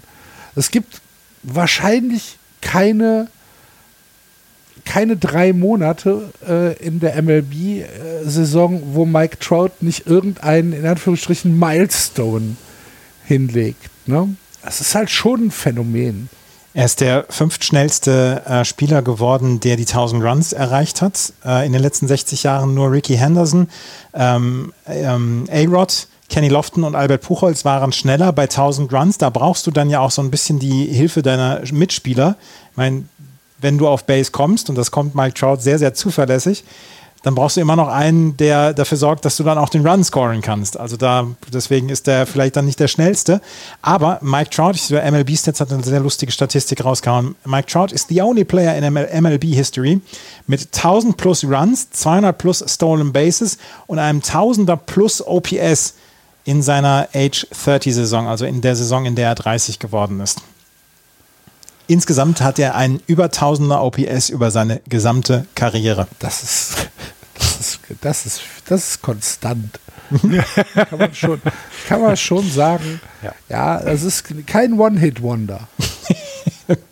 Das können wir nach zehn Jahren, in denen er in der MLB ist, können wir es jetzt mit einiger Sicherheit sagen, dass er kein One-Hit-Wonder ist. Sind wir jetzt, haben wir die Analyse abgeschlossen und können sagen, ah, hat er gut gemacht, die ersten zehn Jahre. Ja, wir sind verhalten optimistisch, dass die Karriere ganz ordentlich wird.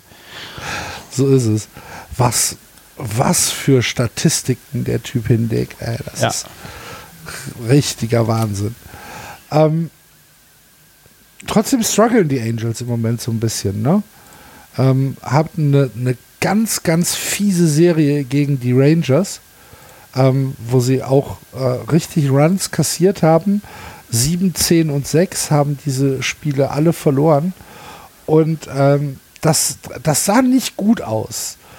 Äh, ist das etwas, wo man sagt, ja, sowas passiert schon mal in der Saison, aber so ein Sweep gegen die Rangers zu kassieren, das, das tut wahrscheinlich dann doch schon so ein bisschen weh, oder? Klar, natürlich. Und auch vor allem in der Form, wie du es gerade gesagt hast. Ne? Wenn du in den drei Spielen 23 Runs gegen dich gescored bekommst, dann ist das nicht gut. Definitiv. Aber ich glaube, dass ähm, vielleicht im Unterschied zu den Jahren zuvor ähm, ist, das ist das Team insgesamt stabiler oder vertraut mehr in sich in ihre eigenen Leistungen und ähm, kann das vermutlich einfach auch besser abfangen, weil so, es waren ja dann sogar vier Spiele hintereinander verloren. Danach ging es dann nochmal, äh, haben sie ja nochmal zu Hause gegen Oakland verloren. Ähm, und, und haben trotzdem dann danach zweimal Oakland jetzt geschlagen. Okay, es ist nur Oakland, aber trotzdem musst du aus so einem ja, kurzzeitig mal schlechten Lauf auch wieder rauskommen und musst in dich vertrauen, haben da nur vier Runs abgegeben in den letzten beiden. Also Ne, das ist, es scheint einfach bei den Angels in diesem Jahr, scheinen die Dinge äh, da zu sein, die die Jahre zuvor gefehlt haben. Also einmal natürlich, dass die Leute bisher noch nicht äh, so oft und häufig oder lange verletzt waren, das ist das eine. Aber das andere eben auch, dass irgendwie es jetzt einmal Klick bei allen gemacht hat und das beisammen ist, was beisammen sein muss. Und wenn man sieht, wie sehr sich dann auch eben jemand wie Iglesias zum Beispiel über seine, seine letzten drei ausfreut, ähm, wie, wie sehr das insgesamt äh, da zelebriert wird, auch wenn es nur gegen Oakland ist im Stadion selber, dann scheint es eben etwas zu sein, was bei den Angels diesmal, dieses Jahr ähm, endlich mal zusammenpasst. Tja, ich bin gespannt. Kommt von den anderen Mannschaften noch einer an äh, Houston oder, oder die Angels ran? Wahrscheinlich Nein. nicht, ne? Mhm. Zu, zu, also zu, zu, zu, na andersrum. Vor der Saison hätten wir es Texas und auch Seattle ja eher mal zuge, zugetraut. Aber da ist es vielleicht genau das Gegenteil. Dieses Jahr noch nicht. Oh, Seattle macht im Moment auch keinen guten Eindruck. Ne? Nee, ab Ty France, der ist ziemlich cool. Ähm, Ty France hat jetzt zusammen mit Rafa Rafael Devers hat er die meisten Hits in der American League mit 57, glaube ich. Und das ist so ein bisschen der einzige Bright Spot bei den Seattle Mariners im Moment. Ja. Ja, Den brauchen sieht, was sie vorher auch. gemacht haben. Ne? Also auch beide Teams, ne? Texas mit 500 Millionen, Milliarden, Trillionen ausgegeben in einer Transferperiode sozusagen. Seattle jetzt auch nicht äh, gerade zurückhaltend und dann bist du unter 500 und bist vor allem schon siebeneinhalb Spiele, respektive neun Spiele ähm, von dem ersten Platz weg. Der, wo wir auch wissen, ne, die, die, also in diesem Jahr sieht es ja so aus, als wenn auch der zweite in der American League West einen Playoff-Platz besetzen könnte durch das neue Format. Aber darauf kannst du dich ja nicht komplett verlassen. Deswegen, ne, als Dritter bist du schon weit weg. Und siebeneinhalb respektive neun Spiele sind zu viel. Auch zu dem Zeitpunkt der Saison und wenn auch noch so viele Spiele da sind. Das hol erstmal auf. Weil Astros und Angels sehen jetzt nicht so aus, als wenn die ab sofort nur noch einen 500er Ball spielen. Ist es zu früh, nach einem Viertel der Saison äh, äh, irgendwelche Predictions äh, abzugeben? Das hätte ich mal gesagt. Lass uns doch mal die American League in die Playoffs tippen. Oder ist es zu früh? Lass uns noch zwei Wochen warten. Würde ich okay. auch sagen. Würde ich auch sagen. Gut. Es ist, es ist zwar schon viel Baseball gespielt, aber ne, so ein paar Teams sind ja noch nicht ganz aufgewacht. Kommen wir vielleicht in der National League East gleich zu. Äh, aber die Möglichkeit besteht ja weiterhin und das haben sie in den letzten Jahren auch gezeigt, dass gerade da ähm, die Leute sehr spät aufstehen. Gut. Ja, dann würde ich sagen, dann äh, wechseln wir die Liga in die National League und schauen, wie Florian angekündigt hat, in die National League East. Für mich im Moment so ein bisschen die überraschendste Division im gesamten Baseball. Denn die New York Mets, ich hätte fast Yankees gesagt, nein, die New York Mets kreisen einsam an der Tabellenspitze. Äh, 29 und 15. 14 Spiele über 500. Dahinter die Philadelphia Phillies die dann schon negativ sind. 2022 und damit schon acht Spiele zurück. Die Braves vier Spiele unter 500, 1923, neun Spiele zurück, genauso wie die Miami Marlins, die bei 1822 stehen und die Washington Nationals haben mit der ganzen Chose gar nichts mehr zu tun und haben sich in den Sommerurlaub verabschiedet. 14 und 29, ganze 14,5 Spiele zurück. Aber die äh, New York Mets. Ich bin äh, überrascht ist vielleicht tatsächlich das falsche Wort. Ich bin ähm, konsterniert. Kon schockiert. Schockiert. Konsterniert würde ja bedeuten, dass ich ihn nicht mal mit einer Faser gönne. Und das stimmt ja nicht. Weil so einen kleinen Softspot muss man ja für die Mets haben dieses Team, was sich ja in erster Linie über, über Fehlentscheidungen definiert, ähm, macht in dieser Saison bisher tatsächlich alles richtig. Und wenn ich mir die Offensive der äh, Mets angucke, dann fühle ich mich fast wie du, wenn du von Shoei Utani sprichst, Andreas. Denn was äh, äh, Pete Alonso äh, da abreißt, was Francisco Lindor macht, was Sterling Mate macht, was Jeff McNeil macht, was Eduardo Escobar macht, was Brandon Nimmo macht. Es macht mir alles unfassbar viel Spaß. Und wenn ich mir so ein DH wie Pete Alonso angucke, wenn man sich ein DH schnitzen kann, dann ist das ja im Prinzip das, was du haben willst. 11 Home Runs, 288er Average, 40 RBIs. Der Typ ist ähm, eine absolute Run-Machine bei den New York Mets.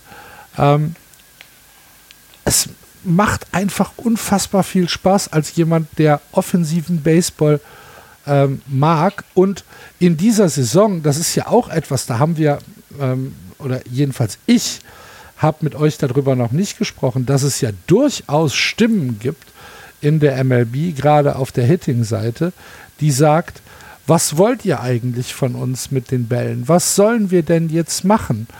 Ähm, weil halt tatsächlich relativ wenig Hits produziert werden.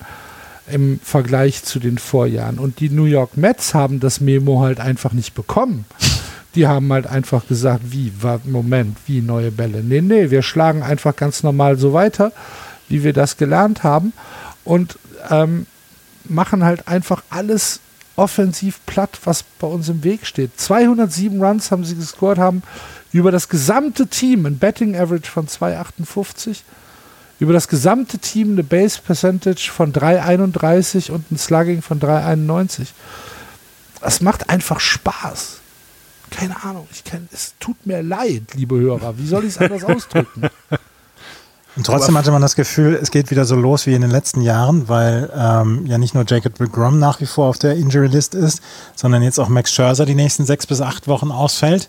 Und da haben sich dann schon wieder einige gedacht, ah, jetzt geht das wieder los. Aber die New York Mets zeigen in dieser Saison eine wirklich große Resilienz. Und das ist etwas, was wir vielleicht in den letzten Jahren nicht so richtig gesehen haben. Chris Bassett, der jetzt einen neuen Vertrag unterschrieben hat und Arbitration ähm, vermieden hat, spielt eine gute Saison. Carlos Carrasco spielt eine gute Saison. Das sind beides McGill. Pitcher, muss man dazu sagen. Ja, genau. Also für Jacob de Grom und, und, und äh, äh, Max Scherzer im Moment. Ja, ja. Tyler McGill ähm, versucht das als auch ähm, aufrechtzuerhalten, aber da wissen wir noch nicht, ob er dann in den nächsten Wochen und Monaten auch pitchen kann. Eventuell fällt er auch aus. Ty John Walker ist einer der Pitcher, die wirklich gut gespielt haben bislang. David Peterson, Trevor Williams, das sind die Starting Pitcher für die nächsten Wochen. Und was sie, was die Mets sehr, sehr gut gemacht haben in den letzten, in den ersten Wochen, war, dass sie kaum Relief-Pitcher-Einsätze hatten. Sie hatten bislang erst zwölf Relief oder zwölf Relief-Pitching-Einsätze mit null Tagen Rest. Das heißt, dass einer Back-to-Back -back dann gepitcht hat.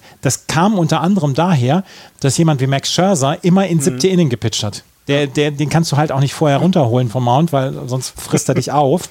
Aber äh, das ist halt, das ist halt ein Garant dafür, dass du dein, dass du deinen Relief-Pitching-Stuff frisch halten kannst. Und das ist jetzt etwas, wo sie dann sagen müssen, ja, wir brauchen mehr Innings von unseren Relief-Pitchern. Aber jetzt haben wir sie erstmal so hingebracht, über den ersten Monat mit ja verkürztem Spring-Training, haben wir die, ähm, haben wir die Relief-Pitcher so aufgebaut, dass sie jetzt die beste Leistung zeigen können und haben sie nicht überbeansprucht. Und das ist, glaube ich, im Moment eine ziemliche Luxussituation von den New York Mets auch und alle auch sehr, sehr gleichmäßig eingesetzt. Ne? Wenn ja. man sich diese Day-to-Day-Relief-Pitcher anguckt, dann äh, sieht man von den gepitchten Innings 18, 17, 16, 15, 14. Ähm, das ist alles sehr, sehr, sehr, sehr gleichmäßig und auch hier sind die Statistiken einfach gut. Ne? Edwin Diaz frisst im Moment ja auch alles auf im, im, im, im Relief. Ähm, der in 18 Spielen 18 Innings, Innings gepitcht hat und ein ERA von 2. So, der, der, äh, der wirft, wenn man es hochrechnet, 17, 17 Strike Strikes auf 9 17 Innings. 17 Strikeouts per 9 Innings. So, recht, also, das ist ja irre. Genau. Also. Das ist tatsächlich irre. Und ähm, ja, wie gesagt, ich und ich glaube tatsächlich, dass die New York Mets mit dem Saisonstart ähm, hier ein Zeichen gesetzt haben, der für die Phillies und auch für die Braves ich, ich weiß nicht, wie sie es aufholen wollen. Ich habe keine Ahnung. Zumal ja eben kein. Dafür machen mir die Mets im Moment einen einfach zu guten Eindruck. Zumal ja auch dann eben sowohl, also wenn du jetzt ein Team hättest wie die Los Angeles Angels, die eben zwei Spiele dahinter sind, ne, dann, dann kannst du ja überlegen, ach du meine Güte, da haben wir einen Verfolger. Aber es sind schon acht Spiele auf die Phillies. Und acht Spiele ist eine Woche Baseball, die du erstmal aufholen musst. Und hinten raus wird die Saison nicht länger, sondern eher kürzer. Auch wieder so ein schlauer Spruch von mir. Heilige, ach Gott. du sollst, du, sollst so einen Abreißkalender. Kannst, kannst du da nicht bitte jetzt Karl-Josef Laumann einspielen, Andreas. ja, das habe ich leider noch nie auf dem Soundboard. Aber es ist halt, es ist halt tatsächlich, äh, gerade wenn wir uns vor der, vor der Saison haben uns überlegt, das wird eine Division sein, in der es sehr wieder, wieder sehr eng zugehen wird. Das Niveau war uns noch nicht ganz klar, ob es wieder ein eher mediokres Niveau oder sogar schlechtes Niveau wie letztes Jahr ist oder ob diesmal die Teams äh, sich ein bisschen insgesamt verbessert haben. Und das muss man jetzt ja wirklich, also wenn man Schulnoten vergeben würde, würden die Mets bisher eine 1 kriegen und der Rest ist so bei 4 plus. Und ich, ich glaube, das ist, äh, das ist für die Mets gar nicht so schlecht, ne? Gerade in so einer Phase, wo äh, Starting Pitching auf der auf der Injured-Liste ist, kannst du die jetzt vielleicht tatsächlich mal ausruhen lassen. Äh, und wenn sie dann wiederkommt, dann gucken, dann müssen sich die Phillies und vor allem auch die Braves dann, dann echt strecken, um da wieder ranzukommen. Also das ist äh, so, wie dies, das Bild der Division ist. Hätte ich das vor der Saison mir jemand gesagt, ich gesagt, nein, das geht nicht. Dafür sind sowohl die Phillies als auch die Braves zu stark. Ähm, aber das ist jetzt schon, also ich, ne, du wolltest die Playoffs tippen. Ich würde jetzt hier mal sagen, du hast schon zwei Teams, die zur Enttäuschung bisher gehören in dieser Saison. Das sind die Phillies und die Braves. Ja. Die Braves haben aber letztes Jahr um diese Zeit auch nicht anders ausgesehen. Ne? Das auch noch ja, mal kurz da. Das ist halt so merkwürdig, ne? Das stimmt. Und sie haben jetzt Ronald Acuna Jr. endlich wieder zurück, mhm. ne? der sein erstes Spiel nach der ähm, nach dem Knieschaden äh, äh gespielt hat ähm, und hier mit, äh, na, was hat er denn geschlagen? Ein Double, glaube ich, ne, gegen die Marlins und hat mhm. damit dafür gesorgt, dass äh, die Atlanta Braves gegen die Miami Marlins äh, das Spiel 4 zu 3 gewinnen mit Ronald Acuna Jr., der zurück ist. Ähm, äh, Schaden kann es ihm nicht. Nein, also. sie kriegen ja auch eine vernünftige Produktion von Marcelo Suna dazu. Ähm, der Abgang von Freddie Freeman wird nicht ganz abgefangen von Matt Olson, aber es ist jetzt auch keine Graupe, die dann da äh, an der First Base steht. Also das ist doch okay und man sollte sie, man sollte nicht unterschätzen, wozu dieses Team in der Lage ist. Das haben sie uns nun wirklich letztes Jahr gezeigt. Aber ich finde eben, ich finde auch, und dann sollten wir auch über die Phillies reden, ich finde auch bei den Phillies ist das einfach nicht gut. Und das, das hätte ich so einfach nicht erwartet, dass das so schnell so deutlich ist, dass irgendwas, dass die nicht so viel dabei haben, zusammen haben, wie es, äh, es die Mets haben. Ja, ähm, also ich finde, die, die Phillies sind vom, von der Fallhöhe ähm, tatsächlich nicht ganz so hoch einzuordnen wie die, wie die Atlanta Braves. Weil die Atlanta Braves natürlich aus der ähm, ja aus der Championship-Saison äh, kommen und ja, du, es gibt ja oftmals diesen Hangover in die neue Saison, das ist schon richtig. Aber wenn ich mir die Statistiken der Braves angucke über das gesamte Team, dann ist es einfach zu wenig. Ähm, sie sind sowohl im Betting als auch, äh, was das Pitching angeht, in keiner Statistik in den Top 10. Sie haben nur in Anführungsstrichen 170 Runs gescored. Das ist MLB weit der 19. beste Wert. Haben relativ schlechtes Betting Average von 226. Damit sind sie 24. Also das zeigt, dass ihre offensive Produktion im Moment gar nicht funktioniert. Und im Pitching ist es auch nicht so richtig gut. Die haben über das gesamte Team ein 3,94er ERA und sind damit im letzten Drittel der äh, MLB-Mannschaften. Und das ist zu wenig.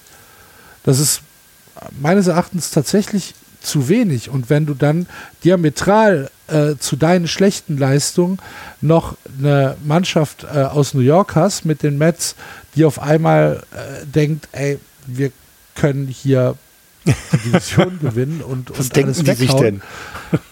dann, ja, dann ist es, äh, ja, dann kommen halt diese acht oder neun Spiele Unterschied zustande.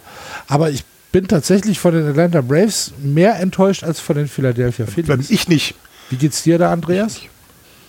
Nee, also äh, das, das ist etwas, wo ich dann sage, die Atlanta Braves haben mich letztes Jahr Lügen gestraft, als sie bis zum 5. August gebraucht haben, um auf 500 überhaupt zu kommen.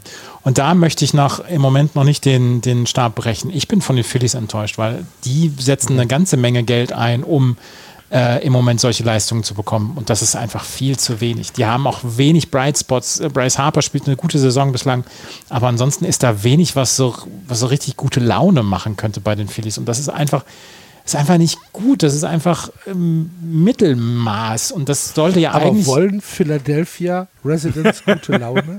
ja, das frage ich mich halt auch mal wieder. Naja, aber sie wollen zumindest, wenn du vor der Saison deine Offensive mit Nick Castellanos und Kyle Schwarber ergänzt, wollen sie auf jeden Fall nicht zwei Spiele unter 500 stehen. Wenn du vor ja, der Saison genau. ja, erkannt hast, dass, dein, ähm, dass du Probleme in deinem Bullpen hast, du hast 1, 2, 3, 4, 5, 6 neue Spieler geholt für das Bullpen, dann glaube ich, äh, kann man schon mal grummeln und dann auch zurechtgrummeln, wenn du nur zwei Spiele, äh, wenn du zwei Spiele unter 500 bist. Also ähm, am Starting Pitching haben sie ja nicht viel gemacht und ich bin auch immer noch, ich bin ein absoluter Fan von Zach Wheeler. Äh, Aaron Nola mag ich auch total. Das, da müsste eigentlich mehr insgesamt bei rumkommen und das ist das, was mich am meisten enttäuscht. Dass eben naja, das, was die Mets gemacht haben, die haben ja nur noch ein bisschen mehr Geld ausgegeben, sage ich mal so. Aber sie haben eben, ja, weiß ich nicht, da passt es zusammen und bei, bei, bei den Phillies nicht. Und sie haben ja eigentlich alles, was sie brauchen in einer Offensive. Sie haben Kyle Schwarber, du hast ihn erwähnt, sie haben Bryce Harper, sie haben Gene Segura, der ja auch defensiv auf der Second Base einen guten Job macht, Nick Castellanos. Sie haben JT Real Muto auf der Catching-Position, einen der besten Offensivcatcher ja. dann auch noch.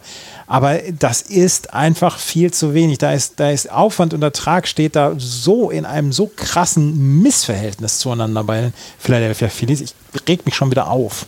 Nein, mach das nicht. Es sind nur die Phillies. Nicht über die Phillies. nicht über die Phillies. Jetzt hätte, ich, jetzt hätte ich fast was gesagt, aber ich lasse es sein. Ähm, gut.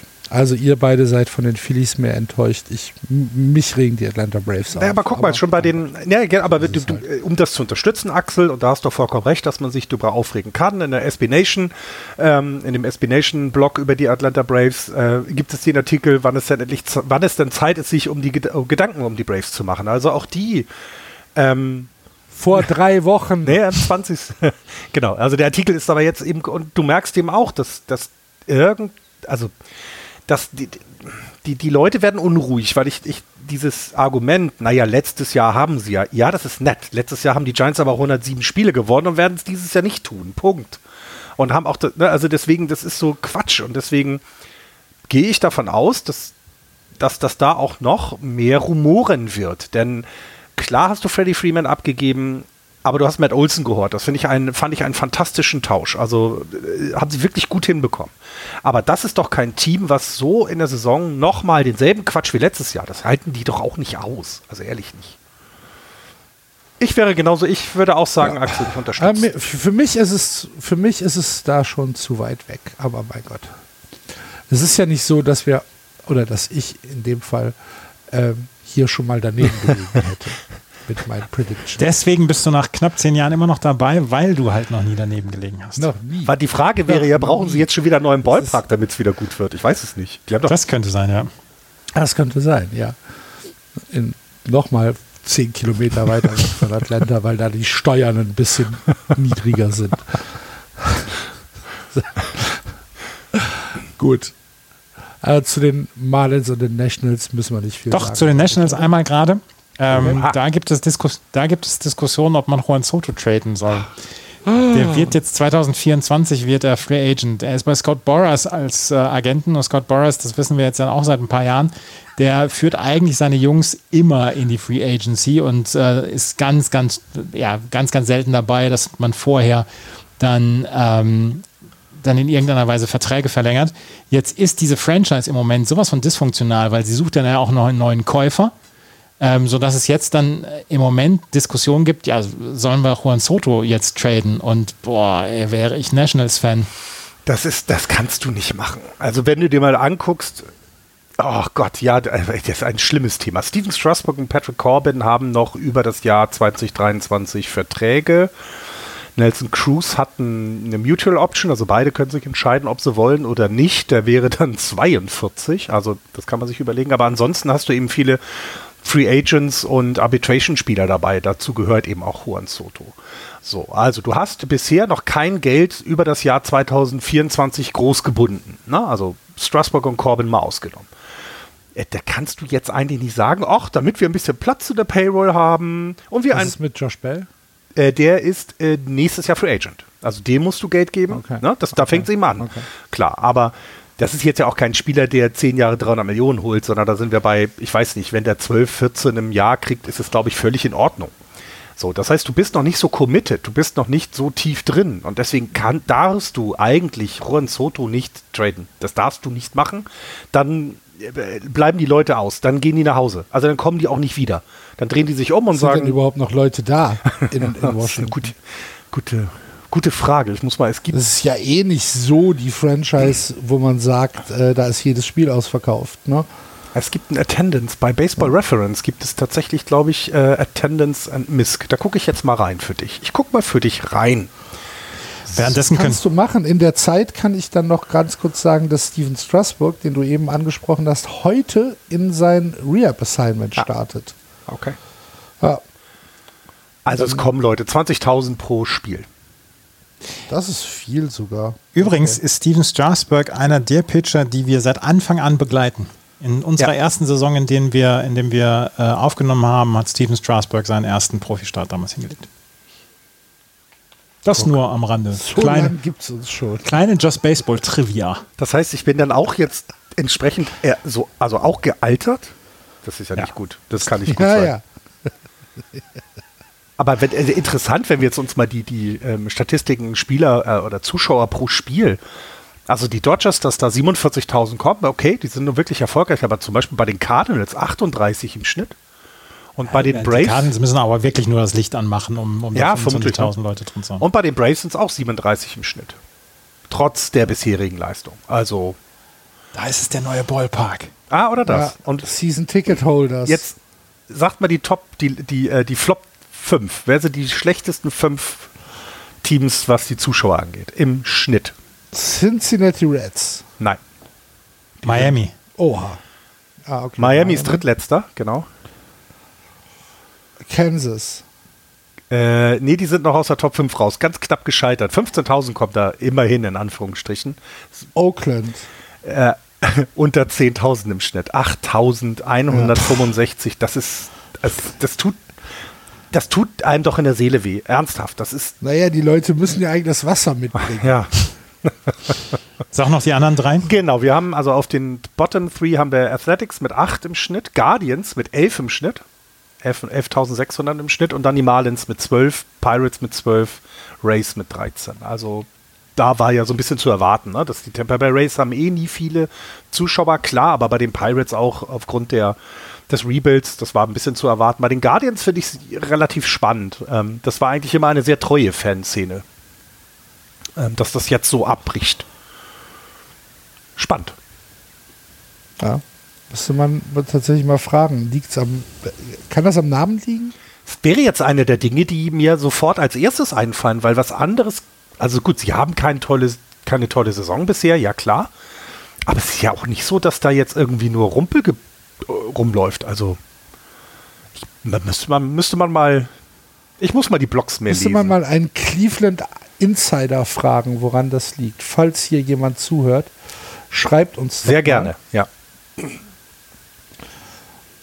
ähm, auf Twitter, auf Facebook, ihr kennt die Kanäle und sagt uns, woran es liegt, dass bei den Cleveland Guardians Liebesentzug im Publikum herrscht. Wo wahrscheinlich kein Liebesentzug äh, herrscht, ist bei den Milwaukee Brewers, die in der National League Central die Spitze innehalten. 26 Siege, 16 Niederlagen, 10 Spiele über 500 und ähm, damit an der Tabellenspitze, dicht gefolgt von den ewigen St. Louis Cardinals. 24 und 18, nur zwei Spiele zurück. Da wird es also spannend im Laufe der Saison. Die Pirates, die Cubs und die Reds haben mit der ganzen Chose wahrscheinlich nichts mehr zu tun. Die Pirates 17 und 24, genauso wie meine Lieblinge, die Chicago Cubs. Beide sind achteinhalb Spiele zurück und die Cincinnati Reds, über die ihr ja letzte Woche äh, schon ein bisschen gerantet habt. ähm, 12 und 29, aber immerhin ein 500er Ball gespielt in den letzten 10 Spielen. 5 und 5 Ja, hatten sie auch in der vorigen Woche schon. Cincinnati Reds. Vielleicht haben die bei euch zugehört und haben gesagt, oha, wenn jetzt Just Baseball schon sauer wird, Da müssen wir uns was vielleicht überlegen. müssen, wir, vielleicht müssen wir uns was überlegen. Genau. Ich, ich ganz ehrlich, Axel, ich glaube nicht. Ähm, aber sie hatten, ich meine, sie hatten äh, zwei oder drei, drei Spiele hatten sie gegen äh, die Guardians, also Battle of Ohio, haben beide gewonnen. Vielleicht auch etwas, was der Seele ganz gut tut. Ähm, aber sonst auch nicht mehr, ja. Und ansonsten sind sie dabei, eine 500er-Saison jetzt für den Rest der Saison hinzulegen anscheinend, was dann immer noch negativ enden wird nach dem schlechten Start, aber eben, wie wir es von vornherein gesagt haben, dass du nur drei Spiele in den ersten 24, 25 Spielen hast, das wird so nicht bleiben. Du wirst doch. Wenn die jetzt eine 500er-Saison hinlegen, dann enden die am Ende bei, keine Ahnung, 71 Siegen. Das kann ich mir nicht vorstellen. sie zeigen es doch. Beim, beim besten Willen nicht. Aber gut. Ja. Aber es ist sowieso die Division der, der äh, Franchises, die irgendwie absichtlich na, kaputt gemacht werden, klingt jetzt gemein, aber auch die Pirates eben ja mit einer wirklich keine Payroll, die Leute gehen nicht hin. Es ist einfach gerade nicht schön in dieser Division, bis auf eben die Brewers und naja, die Cardinals halt. Die sind ja immer da. Ja. Josh. Andreas, wie gut sind die Milwaukee Brewers? Äh, sehr gut. Das ist meine Expertise zu den Milwaukee Brewers. Nein, das ist, das ist schon das, was wir auch in den letzten Jahren dann ja auch immer gesehen haben. Angeführt von einem wirklich, wirklich großartigen Pitching. Das ist jetzt nicht, das, das ist jetzt nicht die Franchise, die alles kaputt haut, was bei drei nicht auf dem Baum ist. Sie haben nur vier Runs weniger gescored als die New York Yankees zum Beispiel. Aber insgesamt ist das schon, äh, macht das schon eine ganze Menge her. Sie sind sehr heimstark, zum Beispiel auch 14 zu 6. Und ähm, sie haben es jetzt ähm, in den letzten Wochen dann ja auch wieder geschafft, ihr Pitching so zusammenzuhalten. Das Problem ist jetzt nur, Freddy Peralta muss jetzt auf die 15-Day-Injury-List. Ähm, hat jetzt eine Verletzung, das wird wohl ein paar Wochen dauern. Und Josh Hader ist auf der Family Medical Emergency List jetzt gelandet. Family Medical Emergency List ist er, weil seine Frau hochschwanger ist, ein Kind erwartet und ähm, in den letzten Tagen ähm, wohl es einige Komplikationen gegeben hat bei ihr und deswegen ist er im Moment Day-to-Day. -Day. Ähm, Josh Hader pitcht halt im Moment eine Saison für die Geschichtsbücher. Ähm, hat in seinem in seinen bisherigen Starts hat er fünf Walks, zwei Hits, äh, no Runs oder keine Runs in 15 in 15 äh, Auftritten gehabt, hat 21 Strikeouts in 13 zwei Drittel Innings gehabt und die, der Opponent Batting Average, also der Batting Average der, der Hitter gegen ihn ist bei 0,45. Und äh, er ist im Moment der mit dem längsten Save-Streak in der MLB. 29 Saves hat er hintereinander gehabt. Seit Juli letzten Jahres hat er keinen blown Save mehr gehabt. Wenn die Milwaukee Brewers einen knappen Vorsprung haben, Josh Hader auf dem Mount ist, dann kannst du das äh, Spiel als Win in die Geschichtsbücher eintragen. Ja, krass. Brauchst gar nicht mehr, kannst du nach Hause gehen. Kannst du den Rest ja. im Radio hören, tatsächlich, ja. ja. Mhm. Das ist schon, da hat sich Milwaukee wirklich was aufgebaut und im Gegensatz zum letzten Jahr ähm, muss man, da war das Pitching ja auch schon dominant und hat auch dazu beigetragen, dass sie die Division gewonnen haben. Kommt eben dazu, dass dieses Jahr halt die Offensive sich etwas verbessert hat. Sie ist immer, sie gehört jetzt eben, wie du auch gesagt hast, nicht zu den spektakulärsten, aber sie haben eben die, die Runs ein bisschen hochgeschraubt und ja, dann bleibt es eben. Ne? Du hast ein 0,7 äh, Run Differential, also zwischen Runs und Runs Against sind es 0,7. Das heißt, so alle, du bist ja fast beim Run mehr pro Spiel. Ich glaube, das brauchst du dann eben auch, um sich gegen die doch sehr starken ähm, Cardinals dann äh, auch, äh, um die auch auf Abstand zu halten, halten zu können. Die Cardinals sind halt auch wirklich so ein Phänomen, was uns oh, durch den gesamten Podcast, durch unsere gesamte Podcast-Geschichte im Prinzip begleitet. Ne? Ja. Die gehen nicht weg.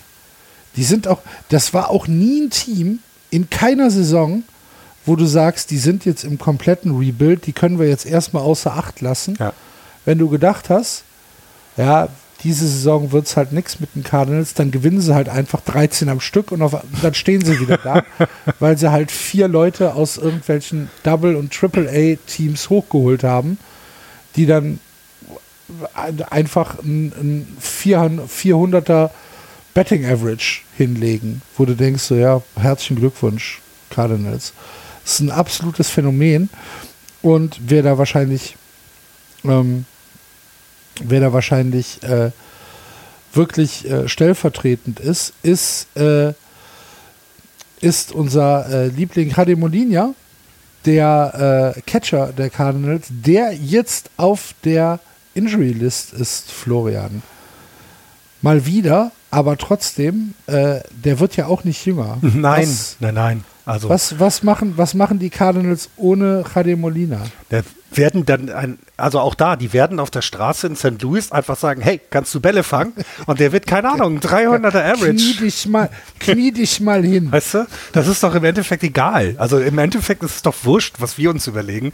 Die, die, die Cardinals machen einfach äh, wenig falsch. Ich habe mir gerade mal die, die Depth-Chart angeguckt. Das heißt, äh, was, was haben sie denn auf der Catching-Position? Andrew Kisner, Knins, Knisner und Ivan Herrera. Ich glaube, Ivan Herrera ist eher ein junger Spieler, wenn ich das richtig in Erinnerung habe. Wenn ich das jetzt im Jahr 21 Jahre alt. Das heißt, hier könntest du eventuell jemanden ranbringen, der, ähm, der dann die Zukunft für die, ähm, für die Cardinals auf dieser Position bedeutet. Und ja, ne, also jetzt mal, also sind wir mal ehrlich, ähm, Radio Molina ist nicht mehr die Stütze dieses Teams, muss man mal ganz ehrlich sagen.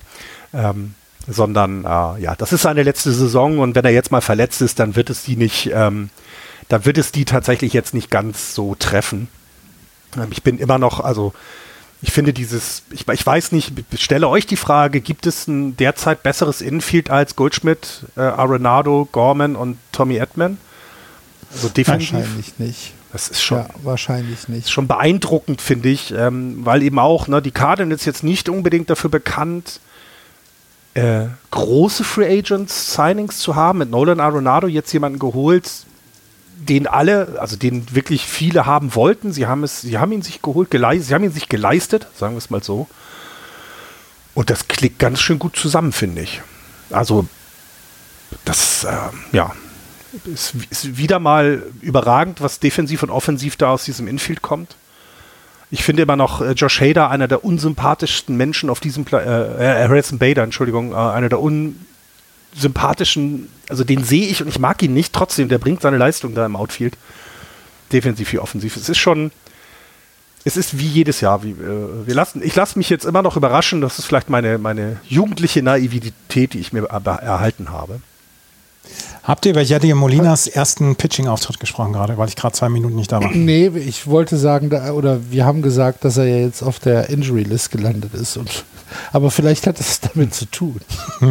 nee, das hat nichts damit zu tun, aber er hat jetzt in einem Blowout hat er ähm, zum ersten Mal gepitcht, also in einem Blowout für die Cardinals. Das, er, glaube 18 zu 0 ist er reingekommen und hat das letzte Inning gepitcht. Hat er noch vier Runs abgegeben, aber nach Albert Puchholz hat jetzt auch ja der Molina seine erste, seine erste Pitching Experience gehabt. Und dann hat er, ja, dann musste er auf die Bereavement List. Also Bereavement List ist, glaube ich, in irgendeiner Weise eine Liste, wo er nur ein paar Tage drauf bleibt. Das ist keine Injury List. Ach so, okay. Ich wollte noch was zu Paul Goldschmidt sagen. Ähm, der ja im Moment auch schon wieder so eine Saison spielt, wo du sagst, ja, ist, ist gut. So, ist in Ordnung. Mhm. 3,38er Betting Average. In 40 Spielen, die er in dieser Saison für die St. Louis Cardinals ähm, gespielt hat, hat er 53 Hits und zusätzlich noch 18 Walks. Das heißt, der ist in 40 Spielen 71 Mal on Base gekommen. Wo du dir halt denkst, so, wow, das ist okay, wenn man davon ausgeht, dass du im, im Schnitt irgendwas mit dreieinhalb, vier At-Bats pro Spiel hast, dann ist das, das, das ist eine Wahnsinnsstatistik. Ja. Das ist unfassbar. Paul Goldschmidt in seinen letzten 13 Spielen, also letzten 15 Tage, 55 At-Bats, 24 Hits, 10 Runs, 5 Home Runs, 9 Doubles, 22 RBI, ähm, 10 Strikeouts nur und hat ein Betting Average von 4,36 und 4,48er On-Base Percentage in seinen letzten 13 Spielen gehabt. Siehst du, das ist knapp unter 500 On-Base. wow, okay. Aber auch schon äh, über, über die Jahre konstant, äh, was bei ihm halt so ein bisschen äh, runterfällt, ist halt, dass seine defensive Seite auf der First Base nicht ganz so gut ist wie bei anderen First Base-Spielern. Aber ja, trotzdem beeindruckend, Weißt du, was Paul Goldschmidt letztes Jahr für ein Wins Above Replacement hatte? Mhm. 6.2. Ich glaube, er ist auf einem guten Kurs, da wieder hinzukommen. Ja, ja der ist aktuell schon bei 2. der ist auf einem Achter, der ist auf einem Achterkurs. Ja, es geht immer so, also ich finde, es geht so ein bisschen runter, weil er halt diese First Base spielt. Das ist ja tatsächlich von der Defensiv- äh, her nicht die äh, forderndste äh, Position in, in, in, im Baseball, aber es geht halt unter, dass der einfach offensiv äh, nicht nur die letzten 15 Tage, sondern bisher in seiner Karriere doch vieles richtig gemacht hat. Ja. Ah, krass. Ich meine, der ist jetzt im wievielten Jahr? Im vierten oder im fünften Jahr bei den bei den Cardinals? Oh, das Wann ist er von Arizona weggegangen? 18 oder 19? 18 Ja, ist irgendwie er. sowas? Trade äh, Arizona steht hier Dezember 18. 18, ja. Also 19 war seine erste Saison Hm. mit den Cardinals. Ja, Wahnsinn. Wahnsinn. Ist schon, ist schon sehr beeindruckend, finde ich, was da. Also ich finde, ich finde jetzt, um vielleicht dann den Abschluss dort zu finden, ähm, ne, du hast eben mit Jade Molina und mit Al- Albert Puchholz zwei Spieler, die die Franchise geprägt haben. Einer war jetzt etwas länger weg, kommt jetzt zurück und eigentlich denkt man dann, das ist wie so ein Wander, so, weißt du, so ein Abschiedstour, ne? Ah, wir verabschieden uns von äh, jedes Spiel zu Hause von unseren Fans und wir bieten denen noch etwas, ne? Lassen Puchholz pitchen, Molina pitchen. Nee, die, die spielen das Ganze kompetitiv, eine kompetitive Abschlusstour mit 24-18, zwei Spiele nur hinter den Brewers und äh, 207 Runs gescored, das ist in der National League Platz 2. Ähm, also Hut ab. Ehrlich gesagt, Hut ab vor dem, was sie da derzeit machen. Das äh, ist sehr beeindruckend. Andreas möchte über das Cubs-Pitching reden. Nein. Also, ich, also es gibt nicht viele Dinge, über die ich weniger reden möchte jetzt im Moment als das Cups-Pitching. Schade. Gibt es denn noch was aus der Central bei den Pirates, bei den Cubs oder bei den Cincinnati Reds? Haben die Reds wieder einen No-Hitter in den Sand gesetzt? Nein. Nicht. Aber das Nee. war mit bisher die traurigste, das traurigste, worüber ich bisher äh, in, in, in, in, den zehn Jahren Just Baseball reden musste, dass da wirklich kein Hit zugelassen und du verlierst das Spiel eins. Das ist trauriger geht's nicht. Es geht wirklich nicht trauriger.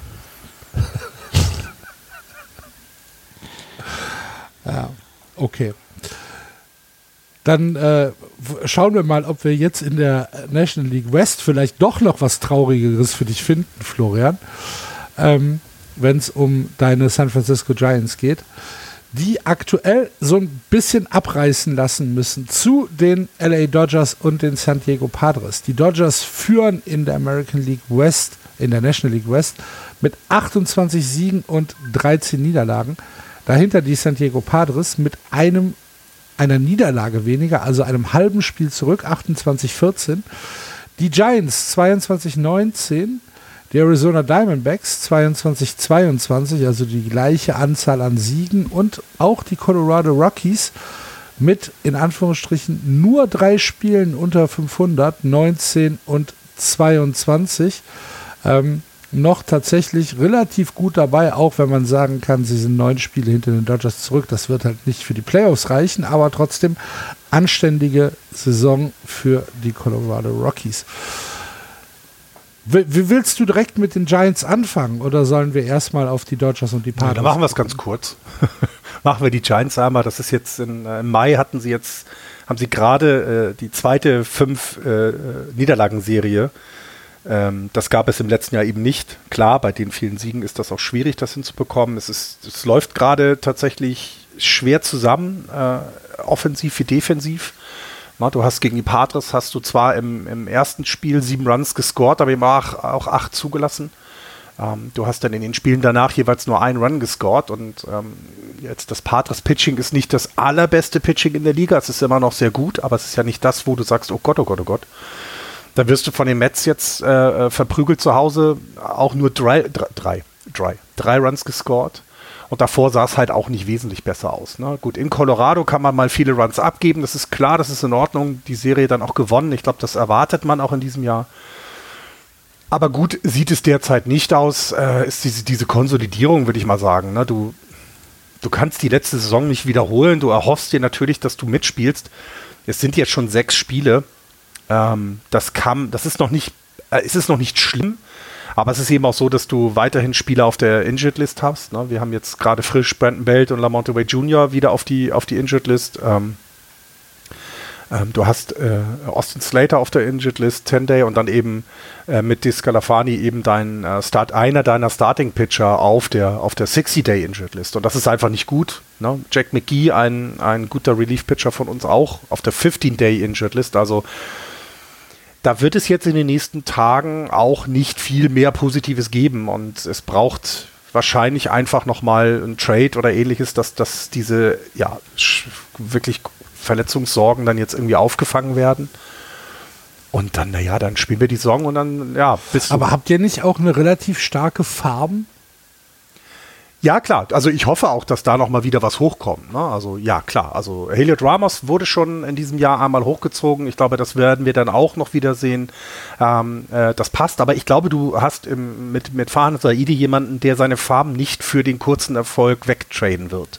Weil eine seiner Aufgaben war, dass... Äh, das, das meinte ich auch gar nicht. Ich meinte eher mal zum Hochziehen. Ja, ja das wirst du dieses Jahr auch haben. Heliot Ramos war schon einmal oben. Das wird auf jeden Fall passieren. Ähm, also da, da werden wir noch ein paar Debüts in diesem Jahr sehen und darauf freut sich auch die, die Fangemeinde, weil das ist ja so ein bisschen das, was dann äh, in Zukunft kommt, ähm, was, was hochkommt. Also das, das, das, das passt. Man nimmt niemandem hier irgendwas übel, ne? Du hast einen 24-jährigen Closer. Der, der gibt drei Walks hintereinander ab äh, im neunten Inning und dann verlierst du das Spiel. Ja, ist so, aber er ist auch halt erst 24, der muss das lernen. Wie ist denn, aber, aber ist denn nicht die Erwartungshaltung nach der letzten Saison schon so, dass du auf jeden Fall wieder in die Playoffs willst? Ja. Definitiv. Ja, ja. Also doch, du willst in die Playoffs, aber muss noch was, ja, muss noch was passieren. Genau, ne? das muss noch was passieren, aber es ist jetzt auch nicht so, dass du in dieser Division, wo du jetzt plötzlich, ne, also im letzten Jahr haben die Padres nach da oben geguckt und gedacht, Gott, wie sollen wir denn da rankommen?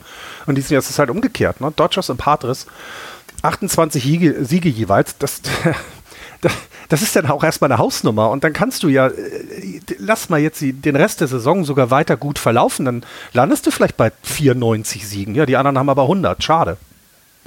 Und das Einzige, was uns Hoffnung macht, ist, dass wir nach den derzeitigen zeitigen Leistung eben weiterhin in den Playoffs wären, durch diesen einen Platz mehr. So, und dann kann wieder alles funktionieren. Dann, kann, dann kannst du von hinten versuchen, das Feld aufzuräumen. Aber Playoffs sind weiterhin ein Ziel und du wirst auch nicht sehen, dass es noch irgendwelche waghalsigen oder merkwürdigen äh, Trades geben wird. Weder in die eine, also in die Seller, noch in die andere, als in die Bayer-Richtung, sondern die werden versuchen, das mit ihrem ähm, Team jetzt so zusammenzuhalten und werden dann vielleicht in der zweiten Hälfte noch ein, zwei kleine Trades machen und weiterhin die Etablierten da oben ärgern und äh, in die Playoffs schielen. Die Serie am Wochenende gegen die Patriots, die war schon bitter. Ja. Es war hoch emotional, aber dieses 8-7 zum Beispiel, das war, das war ein ganz bitteres Spiel für die Giants. Er kommt zweimal zurück im neunten, also ne, jeweils zweimal zurück, Bottom Innings und, und, und verlierst dann trotzdem. Ne? Aber du hast halt auch gesehen und ich hoffe, wir kommen dann gleich zu den derzeit besseren Teams. Du hast halt auch gegen ein Team gespielt, was im Moment den besten Spieler in der National League in den Reihen hat. Und das waren die Padres mit Manny Machado. Der Typ ist, ist eine Maschine. Das ist unglaublich. Also, wir haben häufig nicht gut über ihn geredet und haben ihn manchmal sehr negativ aufgrund seiner Attitüde gesehen. Aber was der dieses Jahr abreißt, ist, wenn, also, ist äh, fantastisch. Ja gut, dann lass uns doch das Feld von unten aufrollen und direkt bei den, bei den Padres weitermachen. Du hast es schon gesagt, Manny Machado, der wahrscheinlich im Moment produktivste Spieler in der ähm, ja, wahrscheinlich gesamten MLB. Third Base auf jeden Fall, wahrscheinlich auf alle Positionen verteilt. 3,65er Betting Average, On-Base Percentage 440, Slugging 604 Acht Home Runs, okay, das ist äh, nicht, nicht mehr als erwartet. Er war ja auch nie der absolute Monster-Power-Hitter. 27 RBIs und die Verlässlichkeit in Person an der Third Base. Ist es tatsächlich der beste Spieler der MLB im Moment, Andreas? Also er ist auf jeden Fall absolut in der Verlosung. Es gibt so einen Pitcher bei den LA Angels, der auch äh, Two-Way-Player ist, der, der er ist noch in der Verlosung drin. Aber offensiv ist er im Moment wohl der, der beste Spieler. Ja, das muss man sagen. Manny Machado ist es. Ähm, wir haben letzte Woche darüber gesprochen, dass sich dieser Vertrag, dieser große Vertrag, den er vor ein paar Jahren unterschrieben hat bei den San Diego Padres, dass er sich nach wie vor auszahlt und im Moment dann wirklich ähm, ein Vertrag ist, wo die Padres sagen, das zahlen wir gerne im Jahr, diese 30 Millionen, die wir im Moment ihm zahlen. Er liefert halt wirklich alles ab. Und es ist ja nicht nur offensiv, er stiehlt ja auch noch Bases. Sieben Bases hat er gestohlen. Die, die Walk-to-Strikeout-Ratio ist sehr, sehr gut bei ihm. 21 Walks, 31 Strikeouts, während wir sagen können, dass bei den San Diego Padres sowieso ein sehr, sehr geduldiges Spieler an der Platte ist oder am, am, am Schlag. Der Einzige, der ein größeres also oder die einzigen beiden, die ein größeres Walk-to-Strikeout-Ratio haben, das sind Jake Cronenworth und Jorge Alfaro. Aber insgesamt ist das sehr gut und Manny Machado, was der im Moment macht, ist wirklich herausragend gut und du kannst dich halt darauf verlassen, er kommt auf Base und das macht die Sache sehr, sehr harmonisch für die San Diego Padres, die ja nach wie vor dann ähm, verzichten müssen auf ja, ist Fernando. Fernando, Fernando Tatis Jr., davon entfällt mir der Name dann jedes weil er schon, Weil er immer verletzt ist. Ja, ist hier immer verletzt. Was, weißt du, da, da, da, ist wahrscheinlich zu viel Show. Ja, wahrscheinlich. wahrscheinlich. irgendwann gibt es natürlich Kapazitätsgrenzen. Ja, ja, ja. Es ist, äh, ja, das ist wie früher, wenn du die Disketten überschreiben musstest. Irgendwann. Ja, genau. Hm? Irgendwas muss gelöscht werden. Äh, Achso, ja, liebe Hörer, ja. Disketten. Nee, aber das brauche ich noch. Das, Disketten sind die Dinger, die man früher für Computer benutzt hat. Kennen vielleicht einige nicht mehr. Ja, ja.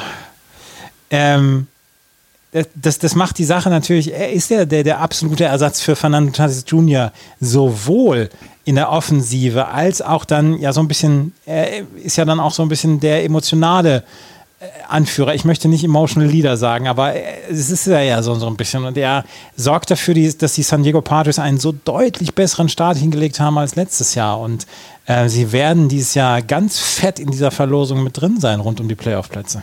Also ich ja. möchte nur mal aus dem, Clevin, aus dem, aus dem Channel zitieren. Ähm, äh, ich hatte geschrieben, wie, wie gut muss jemand sein, der äh, gegen die Giants drei Doubles und ein Triple schafft. Und zwar nicht in der Serie gegen die Giants, sondern es war ein Spiel. In einem Spiel hat Manny Machado nur extra Base Hits gehabt, drei Doubles und ein Triple. Das äh, ist in dem Ballpark eher wahrscheinlich. Klar, es war in San Francisco, der ist ja nun mal hitterfreundlich.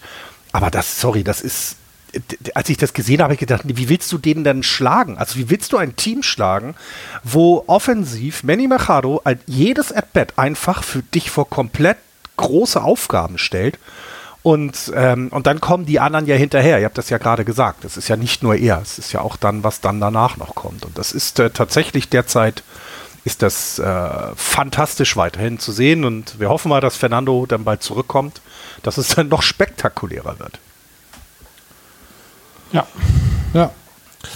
Mike Clevenger ist auf die 15 Tage Injury List gesetzt worden mit äh, einem äh, mit einem äh, gestaut. Nee, was ist denn? Bizeps-Schaden hat er wohl da irgendwie. Trizeps. Ja, auf jeden Fall. Irgendein, Trizeps. Irgendeine, Muskel, irgendeine Muskelirritation auf jeden ja. Fall. Äh, Im Wurfarm. Und da sind die San Diego Padres vorsichtig und haben ihn erstmal für drei Wochen aus dem Verkehr gezogen, dass er sich da nicht weiter verletzt. Äh, in der Zwischenzeit stemmt Joe Musgrove das äh, Pitching, der im Moment auch tatsächlich äh, eine ganz hervorragende Saison spielt mit einem 1,90er ERA und schon 51 äh, Strikeouts in seinen Auftritten bisher. Jetzt muss ich mal gerade gucken, wie viel hat er gepitcht. 52 Innings hat er gepitcht, 51 Strikeouts. Herzlichen okay. Glückwunsch. Joe Musgrove. Das, ist, das, das passt. Ja. Ähm, das, ist, das ist schon soweit in Ordnung. Und ähm, wer, wer so ein bisschen struggle ist, Sean Manea, ne? Im ah, Moment habe ich, wollte ich gerade sagen, ne? so ein bisschen, das war ja, das, äh, da haben sie sich ja schlau verstärkt, das haben wir vor der Saison gesagt. Das ist ein, ein erfahrener Pitcher, den sie sich da geholt haben. Der ist noch ein bisschen, was die ERA-Statistik angeht, hinten dran, aber er hat zum Beispiel auch in 49 Innings pitched 55 Strikeouts. Also es ist ja. nicht so, dass alles schlecht ist, aber äh, tatsächlich äh, bisher noch nicht ganz so stark, wie man es erwarten konnte oder sollte oder wollte. Ne? Ja. Auf jeden Fall sind die Padres ein äh, würdiger, ja, ein würdiger Verfolger der LA Dodgers. Und Andreas, wenn wir bei den Dodgers sind, ich habe ein paar Zahlen für dich. Mhm. 227 Runs, die meisten in der MLB. 3,34er On-Base-Percentage über das gesamte Team. Natürlich die beste, der beste Wert in der MLB. Slugging 416. Ähm, da sind tatsächlich die Yankees, glaube ich, besser. Da sind sie nämlich nur Zweiter. Und äh, in der Defensive, sie haben 130 Runs nur kassiert. Sie haben eine Run Differential von plus 97. Bedeutet natürlich auch die beste äh, Statistik Runs Against. Sie haben über das gesamte Pitching-Stuff ein ERA von 2,76. Natürlich der beste Wert in der MLB. Ein Whip von 1,06. Natürlich der beste Wert in der MLB. Und ein Betting Against von 213. Abartig. Natürlich der beste Wert in der MLB. Abartig. Gibt es bis zum Oktober, über den Oktober reden wir im Oktober, aber gibt es bis zum Oktober irgendwas, irgendwas, was uns Hoffnung macht, dass die, dass die Dodgers irgendwie stolpern? Nee, also solange, also das, das ist dann ja auch wieder eine Phrase, die ich dann hier bringe, solange sie gesund bleiben, ist alles in Ordnung. Ja. Das ist vielleicht, vielleicht das Starting-Pitching, was, was so ein ganz kleines bisschen, was da, da darf nichts schief gehen. Da darf wirklich nichts schief gehen. Aber ansonsten, nö, die gibt es nicht. Also wir werden bis zum Oktober Was werden wir die Dodgers cruisen sehen. Und da, da können wir dann ja auch sagen, viel hilft viel. Ja, Bitte? weil viel hilft viel. Das, in diesem, Fall, in diesem Fall ist es ja so. Dazu haben sie dann auch noch eine riesen Farm. Also es ist alles in Ordnung im Hause Dodgers. Alles wirklich. Und ja, da werden wir bis zum Oktober werden wir äh, keine Probleme sehen. Da glaube ich nicht. Es gibt schon ein paar Spieler, die eben derzeit noch nicht so richtig ihre Leistung bringen, ne? wo du dann vielleicht mal hingucken könntest und sagen könntest, Mensch, da hätte ich mir was mehr erwartet, ne? Cody Bellinger zu nennen. Äh, Max Muncy dann sowieso. Aber das ist egal, weil dann haben sie halt andere, die es halt machen. Ne? Das ist genau dieses Thema. Die Ich wollte gerade sagen, das, das das ist genau egal. Da kann einer mal schlecht drauf sein. Jo, ist er jetzt. Ist, ist aber egal. Ne, das, äh, du kannst einen MVP verlieren, ja, holst du halt einen neuen dazu und dann ist das gut. Und nicht, dass der irgendwie anfängt, sich auszuruhen aus seinem Vertrag in L.A. Nee, nee, Freddie Freeman hat einen 13er Betting Average, 3,97er On-Base Percentage. Der kommt auch, ne? Fast in 40 Prozent seiner Plate Appearances. Der kommt einfach auf Base. Und das ist, das ist ein Team, was so tief ist. Ne? Und äh, wir haben noch nicht davon gesprochen, dass Mookie Betts eine gute Saison hat, aber immer noch nicht das so richtig, was er mal so sogar konnte. Das braucht er aber auch nicht. Warum soll der mehr als 300 schlagen, wenn es andere machen? ist doch auch Wumpe. Komm auf Base, das tut er mit 3,74er äh, On-Base Percentage und dann reicht das. Der, es bringt dich jemand nach Hause. 10 Home Runs, 26 RBIs. Wir reden hier von Ja. absoluten top Ja, genau. Aber er, Ah, nee, aber überleg mal, dass war er, schon mal besser. Ja, natürlich ist es. Das ist doch genau. Er muss es nicht. Er muss nicht seine beste Leistung bringen, um trotzdem immer noch das Team so weit voranzubringen. Das ist also dieses Jahr ist das diese. Ich glaube, wir haben die Astros mal so ein, äh, mit so einem Oktopus verglichen, ne? der einfach immer noch einen Arm irgendwo hat und du einfach nicht dran vorbeikommst. Und das ist in diesem Jahr, finde ich, noch deutlicher, als es schon im letzten Jahr war. Ich meine, das Run Differential per Game bei den Dodgers ist bei 2,4. Die, die, in jedem Spiel verbessern sie ihr Run Differential um zweieinhalb Runs. Rechne das mal auf die Saison hoch, dann haben die ein Run Differential von, was sind wir dann, bei 100, bei 320, was Bei weiß 400. ich, bei 400, also das werden sie so nicht durchhalten, alles klar, weiß ich.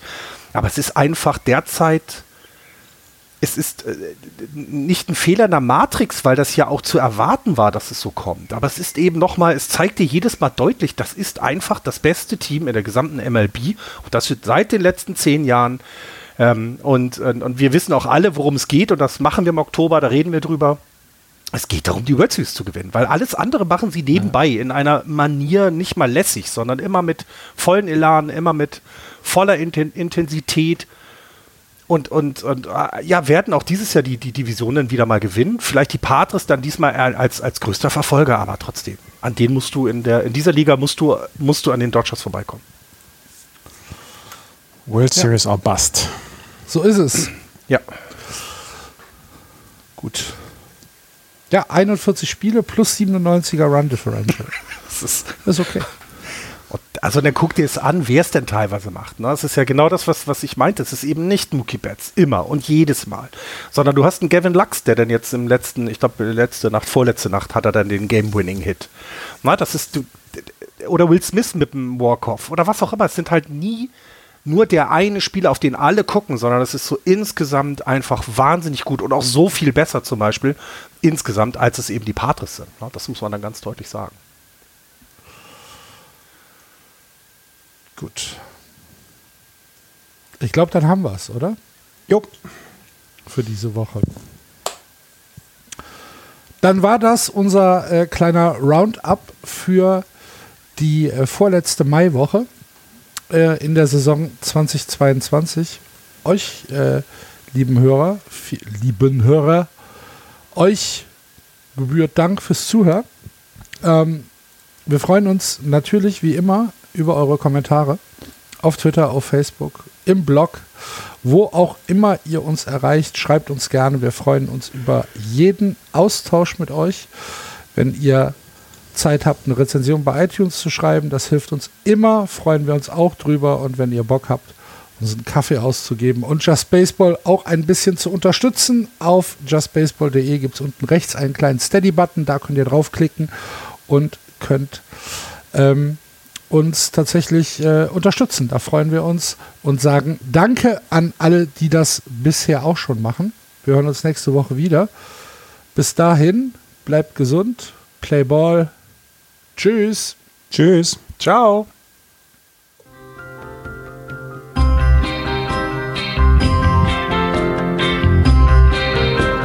Das war Just Baseball. Ihr findet uns auf justbaseball.de, bei Facebook, bei Twitter und natürlich bei iTunes.